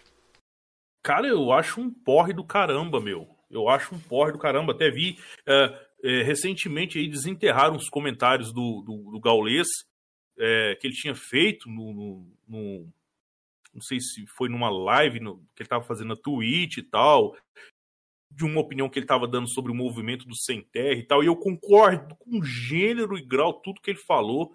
Eu sei dessa realidade lá de sem terra que eu moro, eu tenho, a gente tem fazenda, eu vou para fazenda em quase todo fim de semana, essas coisas e tal. Tô caço javali e tal. Então eu sei o que, que é movimento de MS, é, é, é, movimento sem terra. Pessoal que está lá, lá, na capital, em São Paulo, Belo Horizonte, no conforto dos seus apartamentos e nunca viu uma vaca, uma galinha na vida, não tem noção, não. Não tem noção, a mínima noção do que, que é. Aqui na, na minha região, que o Gaules falou lá e foi cancelado por conta disso, uh, ocorre demais de gente comprar terra do sem terra, pô. Então, assim, é umas coisas absurdas. É, é, é, assim, é surreal. É surreal. Você comprar terra de sem terra. Eles entram, invadem uma fazenda, uma propriedade que eles entendem como improdutiva. O INCRA vai lá, desapropria, coloca eles na posse do imóvel. Eles ficam lá um, dois anos, depois vendem o título de posseiro e vão invadir outras terras, pô. É embaçado, velho. Aí o Gaules, o Gaules deu opinião lá e foi houve um movimento aí para tentar cancelar. Tô contando isso para pegar o caso dele de exemplo, né, que serve para tantos outros. O pessoal foi tentar cancelar ele, só que ele teve muita defesa ali em prol dele e tal, e o cancelamento acabou não funcionando. Mas esse negócio de cancelamento, putz, é, isso é um problema. Essa geração que anda acontecendo atual. Temos um cancelador aqui, tá, ô Pito? Só pra deixar Quem? claro. Não, não, é o Cameron. É Diz ele que aposentou, né? Eu, eu achei que na questão da Mil Grau aí, o cancelamento deles foram, foi justo. Isso é minha Você quis cancelar a ovelha não. também. Não, isso daí é mentira. Isso aí foi mentira. Isso aí eu só mentira que é o printo. É o printo. Print, traz a print. Print, print é um marcando Eu tenho o print lá. Printa, Tô com você, amiga. Não, Estamos isso juntos. É, isso aí Conte comigo. Pra pessoa, Esse monstro vai ser expurgado do Twitter. Nem falei isso também. Mais uma mentira. Não, a gente aumenta, né? A gente aumenta só um pouquinho. Não, mas o, o... caso do Tiff mesmo foi mais o que eu falei ali. Eu achei que é. ele fez coisas graves ali, falou coisas graves, né? Como o bagulho do, do racismo. É, próprio caso aí do, da parada do racismo e tudo mais. Ele é. não pediu desculpa. Acho que se ele tivesse pedido desculpa, com certeza. É, não foi ele, ser... foi o Capim. Não, mas ele falou o negócio disser... do nazismo, do nazismo Até, ele, é, eu... Outras coisas também foi Eu ouvi dizer. Ali, ele foi no flow, não pediu desculpa, velho. Era só falar, galera, ó. Queria me me retratar aqui pelo que eu fiz, tal, me arrependo. Aí Pô, você é deixaria de cancelar ele, Cameron? Se ele pedir desculpa? Com certeza, né, mano? O homem é tá, isso, ele, o homem erra, né, mano? Todo mundo passivo de erro aí. Acho que a desculpa também faz parte de, da- do homem, né? Pedir desculpa. Show. Humildade, né? Humildade. Se ele tivesse sido humilde, talvez ele tivesse evitado teria muitas dores sido- de cabeça, viu? Ele não teria nem pagado esse Eu- processo, ele nem estaria Concordo, eu- concordo acho. plenamente. A respeito disso daí sobre o Tiff, uma coisa que eu deixo claro. Fui contra, completamente contra essa porra de cancelamento. Não importa quem é, eu sou contra cancelamento. Agora, a respeito dos processos, não cabe a mim julgar. Se um juiz analisou as provas dele, analisou o caso e decidiu quem sou eu para criticar uma decisão judicial. Mas a respeito do cancelamento, que é um movimento né, de, da, da, da turminha da lacração, eu sou contra. Eu É, só eu acho que o contra- Jorgean, só um minutinho, eu acho que o Jorgean tem que tomar cuidado, só na hora de for ler processos, não chamar as pessoas de criminoso antes de, de o processo estar terminado, viu? Ah, Isso. foi sim. Eu fui, o- é, eu fui infeliz no comentário e eu me retratei nesse mesmo comentário. Aí, tá vendo? Eu não te cancelei, Jorgian. Tranquilo, pô. Essa cultura do cancelamento ela é muito maléfica, né? Porque é, os justiceiros da internet ali, eles são. é, Desculpa. Desculpa aqui, cara. Temos justiceiros do Twitter aqui. Os justiceiros da internet e justiceiros do Twitter, eles são ao mesmo tempo acusadores e juízes, entendeu? E, e, enfim, então é um negócio. Eu sou totalmente avesso a isso. Eu também compartilho a opinião aí de vocês. Aí sou contra o Pedro, cancelamento. dá uma olhadinha E eu acho que pode. Hã? Dá uma olhadinha no WhatsApp aí pra você entender o contexto. Ah, você mandar a Aqui. figurinha do justiceiro? Certeza que ele mandou. É um lixo humano, né, velho? Não, mas tem Fita um de casa, pra isso ter aí, irmão, não. pô. Pra ele entender o contexto do. Ó, dano. o Jorge, o Jorgean não, o André J. Santos, né, como sempre, muito incisivo nos seus comentários, um, disse ah, assim, o ó, do Twitter. se a Microsoft, se a Microsoft cancelou, quem somos nós, quem somos nós para discordar? O que, que tem a ver? Agora eu sou obrigado a concordar com, com o movimento que a Microsoft faz, velho. Sou independente, velho. Ah, mas a. Microsoft não fez movimento nenhum, só Então, não quis que ele usasse a marca, né, Jorginho? Que eu acho que é o Direito correto dela. de uma empresa fazer numa É, situação direito dela. dessa. Né? Olha, olha, se ela- olha só como é que essa cultura do cancelamento ela é perigosa, porque às vezes acontece que o cara fez realmente algo ruim, que a gente pudesse até falar assim, esse mereceu ser cancelado, né? Mas é, é, é muito perigoso. Eu lembro aqui de um caso que me deixou muito estarrecido, foi com o ator lá, o Rodrigo Hilbert, que ele foi cancelado na internet, inclusive ficou muito, muito tempo afastado da, da internet por conta disso, porque ele tinha um programa, cara, de culinária lá e tal, e ele leva uma vida assim bem, bem, bem simples, é um cara assim boa praça. E, e no programa dele lá ele, ele matou um cervo e abriu o cervo, entendeu? Para mostrar como é que limpava e para preparar depois, fazer um guisado ali, fazer um churrasco. Eles cancelaram ele por conta disso, meu. Cancelaram o É, cara por conta disso. vem, vem cara. acabando, É foda, vem é acabando, foda. viu? Esse, eu não assisto Big Brother, não acho benéfico nem nada do tipo, mas esse Big Brother serviu pra isso. A galera que gostava era mais incisiva ali, né? Pegava no pé de qualquer pessoa, de repente, por alguma fala que você tenha dito ali, eles queriam pegar no seu pé, por falas, coisas bestas, né? É, viram que era uma coisa benéfica e apa- aparentemente, maléfica, quer dizer, aparentemente isso aí tá, tá tomando outros, outros rumos aí. É, eu, não, eu não assisto Big Brother também, não. Eu nunca assisti. É, É não, tô falando, não tô falando isso, não tô fazendo muitos isso pra, canceladores no mesmo É. lugar, aí um tentou Sim. lacrar em cima do outro, entendeu? e se lascaram com isso, né? A gente vê as Isso. notícias aí e tal. Eu achei bom disso ter acontecido, porque é, mostrou um outro ponto aí que ninguém estava esperando, né? Eu achei muito bom isso. É, mas, enfim, é isso que eu acho da cultura do cancelamento. Eu acho isso terrível, terrível mesmo, porque ah, ah, é muito mais fácil você cometer injustiças por meio disso do que fazer justiça mesmo, né? Então, é, eu acho que não dá, não dá oportunidade da pessoa sequer se defender na maioria das vezes. Exatamente. Eu concordo plenamente. E galera, chegamos a 2 horas e 23 de lives. É, recomendo só vocês. fazer um e- comentário com o Pito. e- Eu quero fazer uma pergunta também pro Pito em questão se tem algum tema que ele, a gente não Eu achei que o abordou Felipe ia aqui que ele finalizar queira a também. live. é. Não, não, não. Só ia falar pra Ah, vocês. desculpa. Quanto a gente tá tempo tava de live pra vocês, né? Ah, tá. Ah. Só falando com o Pito aqui. Ô, Pito, não sei se você conhece o youtuber Lusco, Lusco Honorato. Você conhece ele? Conhece, pô? Eu conheço, eu acompanho os vídeos dele já tem uns três meses. Eu acho ele Ah, um então. grande canal, talvez um dos melhores canais aí. Ele teve em aqui, ascensão. Eu vi parte da live, boa parte da live. É, eu admiro muito o trabalho dele e da forma como ele pesquisa a fundo e ele consegue ele é foda. con- concatenar as ideias e expressar isso de uma forma bastante organizada, enfim.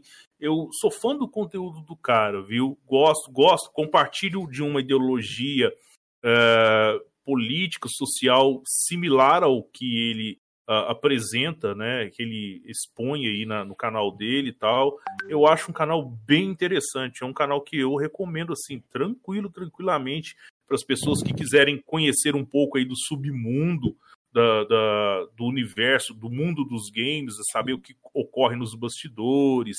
É, hoje a gente tem uma outra polêmica aí que os jogos, e infelizmente isso chegou nos jogos, que é a questão da ideologia política. Né, tá saindo, uh, hoje está sendo enfatizando isso bastante nos jogos, nós vemos isso, uh, jogos recentes aí que geraram polêmicas aí, como foi o caso de Cyberpunk, porque os desenvolvedores de Cyberpunk eles não eram muito canhotinhos, entendeu? Então isso ajudou também no cancelamento da CD Projekt Red. Eles põem isso de uma forma é, com bastante fato, no meu entendimento, sabe? Bem ponderado. É, casos aí do, do- dos crunches aí que ocorrem aí nas, nas desenvolvedoras, enfim, eu acho um grande canal, cara. Eu acho que vocês fizeram um, um bom trabalho conseguindo aí convidar ele para participar no podcast de vocês. Foi, enri- foi enriquecedor. Bacana, O- que bom que você gostou, velho. Fico feliz aí. O intuito É. do canal é esse mesmo, é trazer gente que talvez as pessoas- as pessoas não conhecem aqui. Tudo bem que nosso alcance é pequeno ainda, mas, né, quem sabe um dia a gente tem uma É, relevância veio maior muita aí, é gente bom boa que- aqui. É. É, com certeza, com Não, certeza. eu aí. fiz um comentário com o Pito, sabe por causa de quê, Pito? Porque eu ouvi você falando daquela streamer, até coloquei aqui o link, depois eu vou assistir esse vídeo seu, daquela streamer que você falou aí, que... Da Chay, da Chayenne Sei- Brito. Então, Chay, o, Chay o de Pito, Barros. o Pito, olha, o, o Lucas, o Lusca lá, que é Lucas o nome dele, né? Ele fez um vídeo a respeito de um, de um outro streamer lá, descobriu que ele tava é, pedindo arrecadação, pra a mãe dele tava doente, aí quando ele bateu a meta, ele falou que o pai tava doente, depois um primo, a tia. Até foi um negócio de um canal da Loading lá, né? Que os, os jornalistas até saíram da Load porque não puderam noticiar a respeito disso. Eu acho que era até um negócio interessante pra você dar uma olhada depois. Eu não sei se teve processo com esse rapaz. Depois você vê ali. Ó, depois eu te mando o link, qualquer coisa pra você dar uma olhadinha. Sim, sim. Com Eu a, achei interessante, que eu vi que você, ver eu vi o que você prazer. de... Muito bacana. É, eu tenho um, eu tenho um vídeo só antes de encerrar aqui no meu canal também, e esse vídeo, é, ele até teve uma boa quantidade de visualizações, que é sobre o Mario Games. Esse vídeo aí é, é coitado do Por Mario aqui agora. Games, né? Vocês, vocês conheceram o Mario Games, sabe quem que é o Mario Games? O Mario Não, Games ele não. virou um meme, cara. Ele era um cara que tinha um, ele tem nitidamente um problema de ordem mental, alguma deficiência, pode ser retardamento, alguma coisa assim. E eu já não vou afirmar o que, que é, porque foge da minha alçada. É, mas é nítido, você vê os vídeos do cara, você fala, você fala se esse cara tem algum problema, coitado. Quantos e meses ele- atrás, Pito? Ah, já, só você procurar Mario Games aí no, no, no- meu canal aí, ah, Mario Games é pedo- pedofilia. não- Por que que aconteceu com o Mario Games? O Mario Games ele virou meme é, porque porque ele foi ele já tava ele- o pessoal o canal dele cresceu muito, acho que chegou a ter mais de 100 mil inscritos. É, mas o pessoal ia lá só pra zoar ele, entendeu? Só pra ficar tirando sarro com ele, né? Sabia da deficiência dele e tal, e lá pra ficar tirando sarro dele. Ficava rindo. E também porque ele falava muita coisa engraçada, coitado. Não porque ele quisesse Link falar. falava sem querer e umas coisas que não dava pra pra não ficar sem, sem dar risadas, né? E aí ele comentou sobre um youtuber, um tal de Greg, não sei o que lá das, can- das quantas, que o cara, um cara que tem mais de 2 milhões ou 12 milhões de inscritos, não sei, que ficava exibindo os carros e tal, e ele fez um vídeo falando assim: ah, bem feito, Greg, capotou o carro, quase morreu, podia ter morrido, sabe, e tal. E ele fez esse vídeo e o pessoal começou a atacar ele, começou a cancelar Mano, ele. Vocês ficar com essa treta de exército, treta de Felipe, pode continuar aí, Pito. Aí, é, começou, começou a cancelar o. Entendi. Começou, começou a cancelar o coitado do Mario Games por isso. E aí o pessoal, o seguinte, eles vazavam o celular do Mario é, em grupos de WhatsApp, em redes sociais, e o pessoal os caras ligar, se passavam por mulheres e começavam a mandar mensagens para ele se passando por meninas, dando em cima dele, e ele ficava louco. E eles gravavam os áudios e tal, e soltavam isso nos vídeos, faziam vídeos. E aí eles começaram a taxar ele de pedófilo, cara. Começaram a chamar o cara de pedófilo, porque ele ficava falando assim: ah, quantos anos você tem? 14 anos? Ah, mas você é muito bonita, eu gosto de novinha e tal sabe? E aí o pessoal foi fez um, um, movimento pesado ah, aí pra. sei quem é esse cara agora, você falando. Isso, ele, ele virou meme, ele virou meme, ele virou meme, é. ele virou meme, o Mario Games. E aí eu, eu até fiz um vídeo explicando, ah, o Mario Games é pedófilo, cara. É, é, é triste o pessoal maldosamente não entender a condição do sujeito, que o sujeito ali, ele é, é nitidamente um incapaz. Ele é um cara incapaz. Tem gente que é realmente é um cara malandro, safado pra caramba aí, igual eu já vi uns casos aí de, de gente que tá no meio gamer aí, que, pelo amor de Deus, Deus, coisa pesada. Mas não é o caso do Mario. Então, poxa, é, fazer o vídeo do Mario lá, tem umas coisas engraçadas que ele falava, mas foi bom para explicar lá. É, e esse vídeo até hoje aparece gente comentando, dá ainda visualização. É, que gente fala assim, nossa, cara, eu, eu, eu peguei pesado com ele uma vez, eu ficava zoando ele, e eu nunca me, tinha me atinado que ele pudesse ter algum problema de ordem mental. E é nítido que o cara tem. Se vocês verem os vídeos dele, vocês vão concordar comigo. É, dá pra e aí mesmo. o cara. E tirou o cara, tirou o cara do YouTube, e o cara, o cara não faz mais nada hoje. Talvez o cara até ganhava algum dinheirinho para ajudar em casa, porque ele não trabalha, ele era sustentado pelos pais, 35 anos de idade. Então, assim, talvez até ajudava em casa, entendeu? Porra, por isso, dói, acho, isso, aí, por, isso, chateado, por isso que eu acho sacanagem. Esse, esse negócio do cancelamento é complicado, viu? É triste mesmo, mano.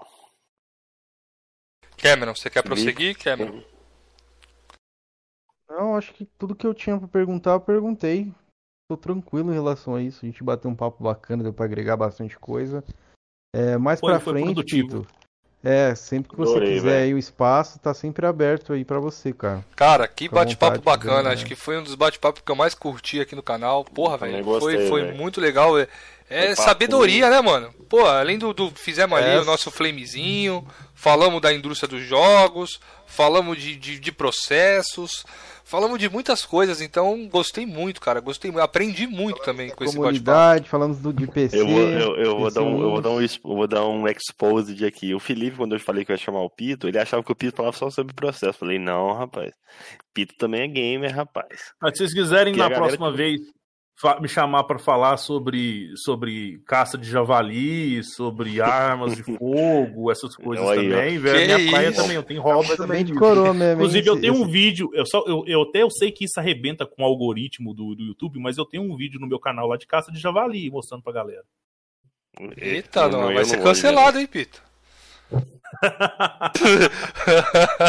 Cuidado, é. hein? Manos, mas é isso. Cara, agradeço muito a presença do Pito aqui no canal. Como eu disse, foi um bate-papo super bacana. E quando quiser voltar, velho, o canal tá aberto pra você voltar quando você desejar, mano. Muito obrigado mesmo. Bom, fica, fica, lá no eu... grupo lá também, Pito. Você é bem-vindo no nosso grupo lá. Pô, você agrega pra caramba lá, ver seus comentários lá, eu acho bacana. É, de pessoal, é, Felipe, Jorgeão, Kenzeira, eu só tenho aí a agradecer pelo convite, eu me senti muito honrado.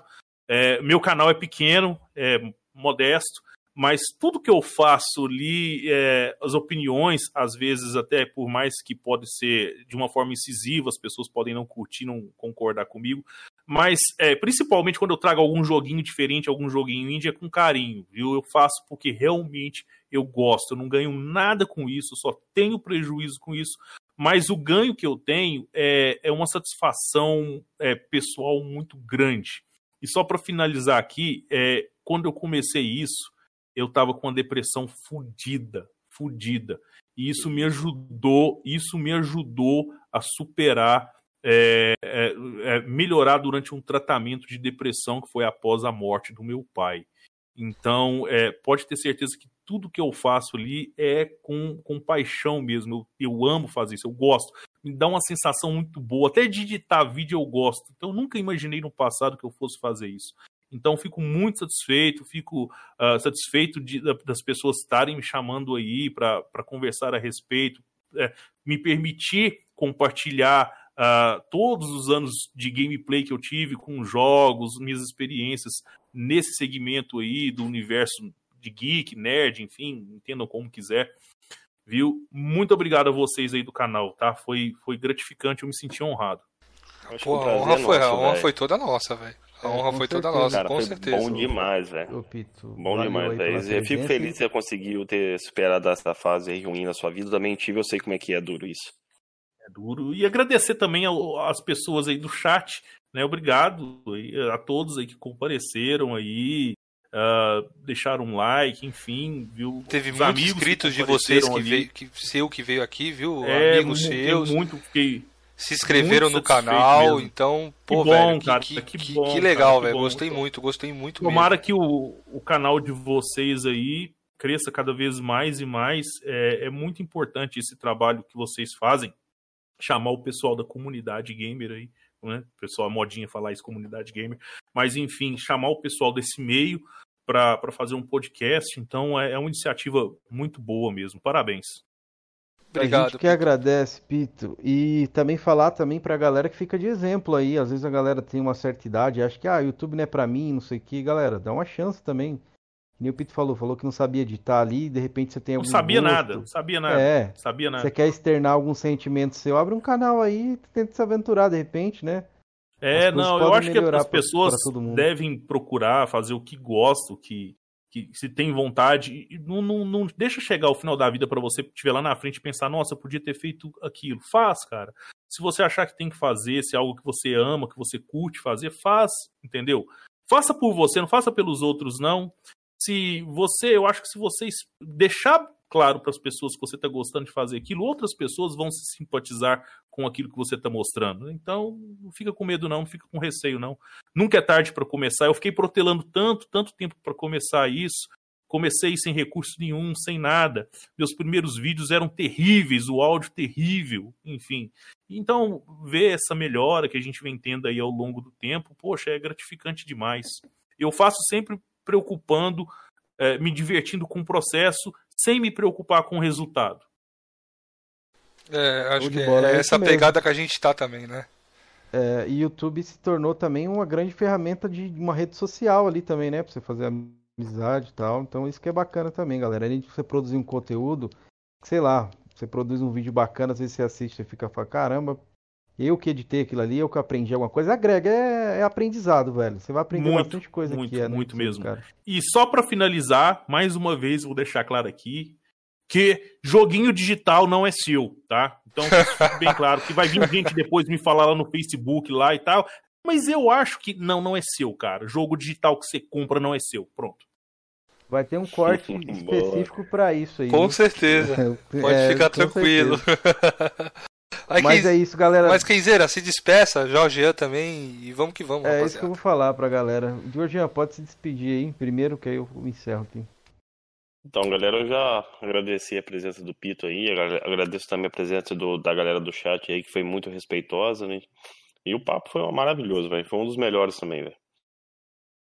É isso aí, então, galera. Queria agradecer também novamente o Pito, a vocês do chat. Sem vocês também a gente, né, não teria é, perguntas tão boas também, que a galera do chat ajuda demais isso com perguntas. Agradecer os moderadores aí que estão sempre ajudando a gente também a controlar o chat.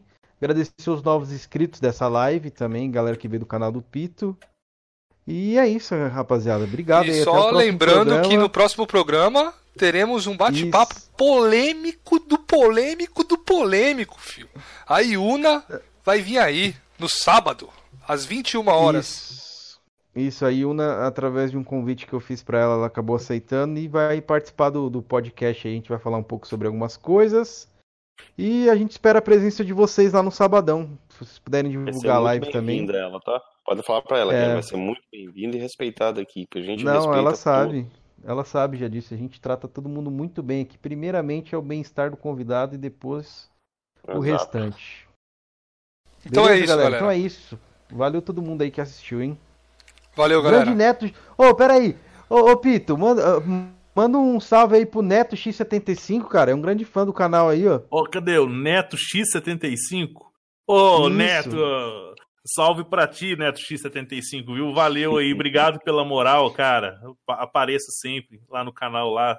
Galera, é muito bem-vinda, viu? Espero aí que essa semana vou fazer alguma, alguma stream de algum joguinho indie. Tamo junto então, boa, galera. boa. Aquele abraço pra vocês. Até a próxima. Até sábado então. Valeu.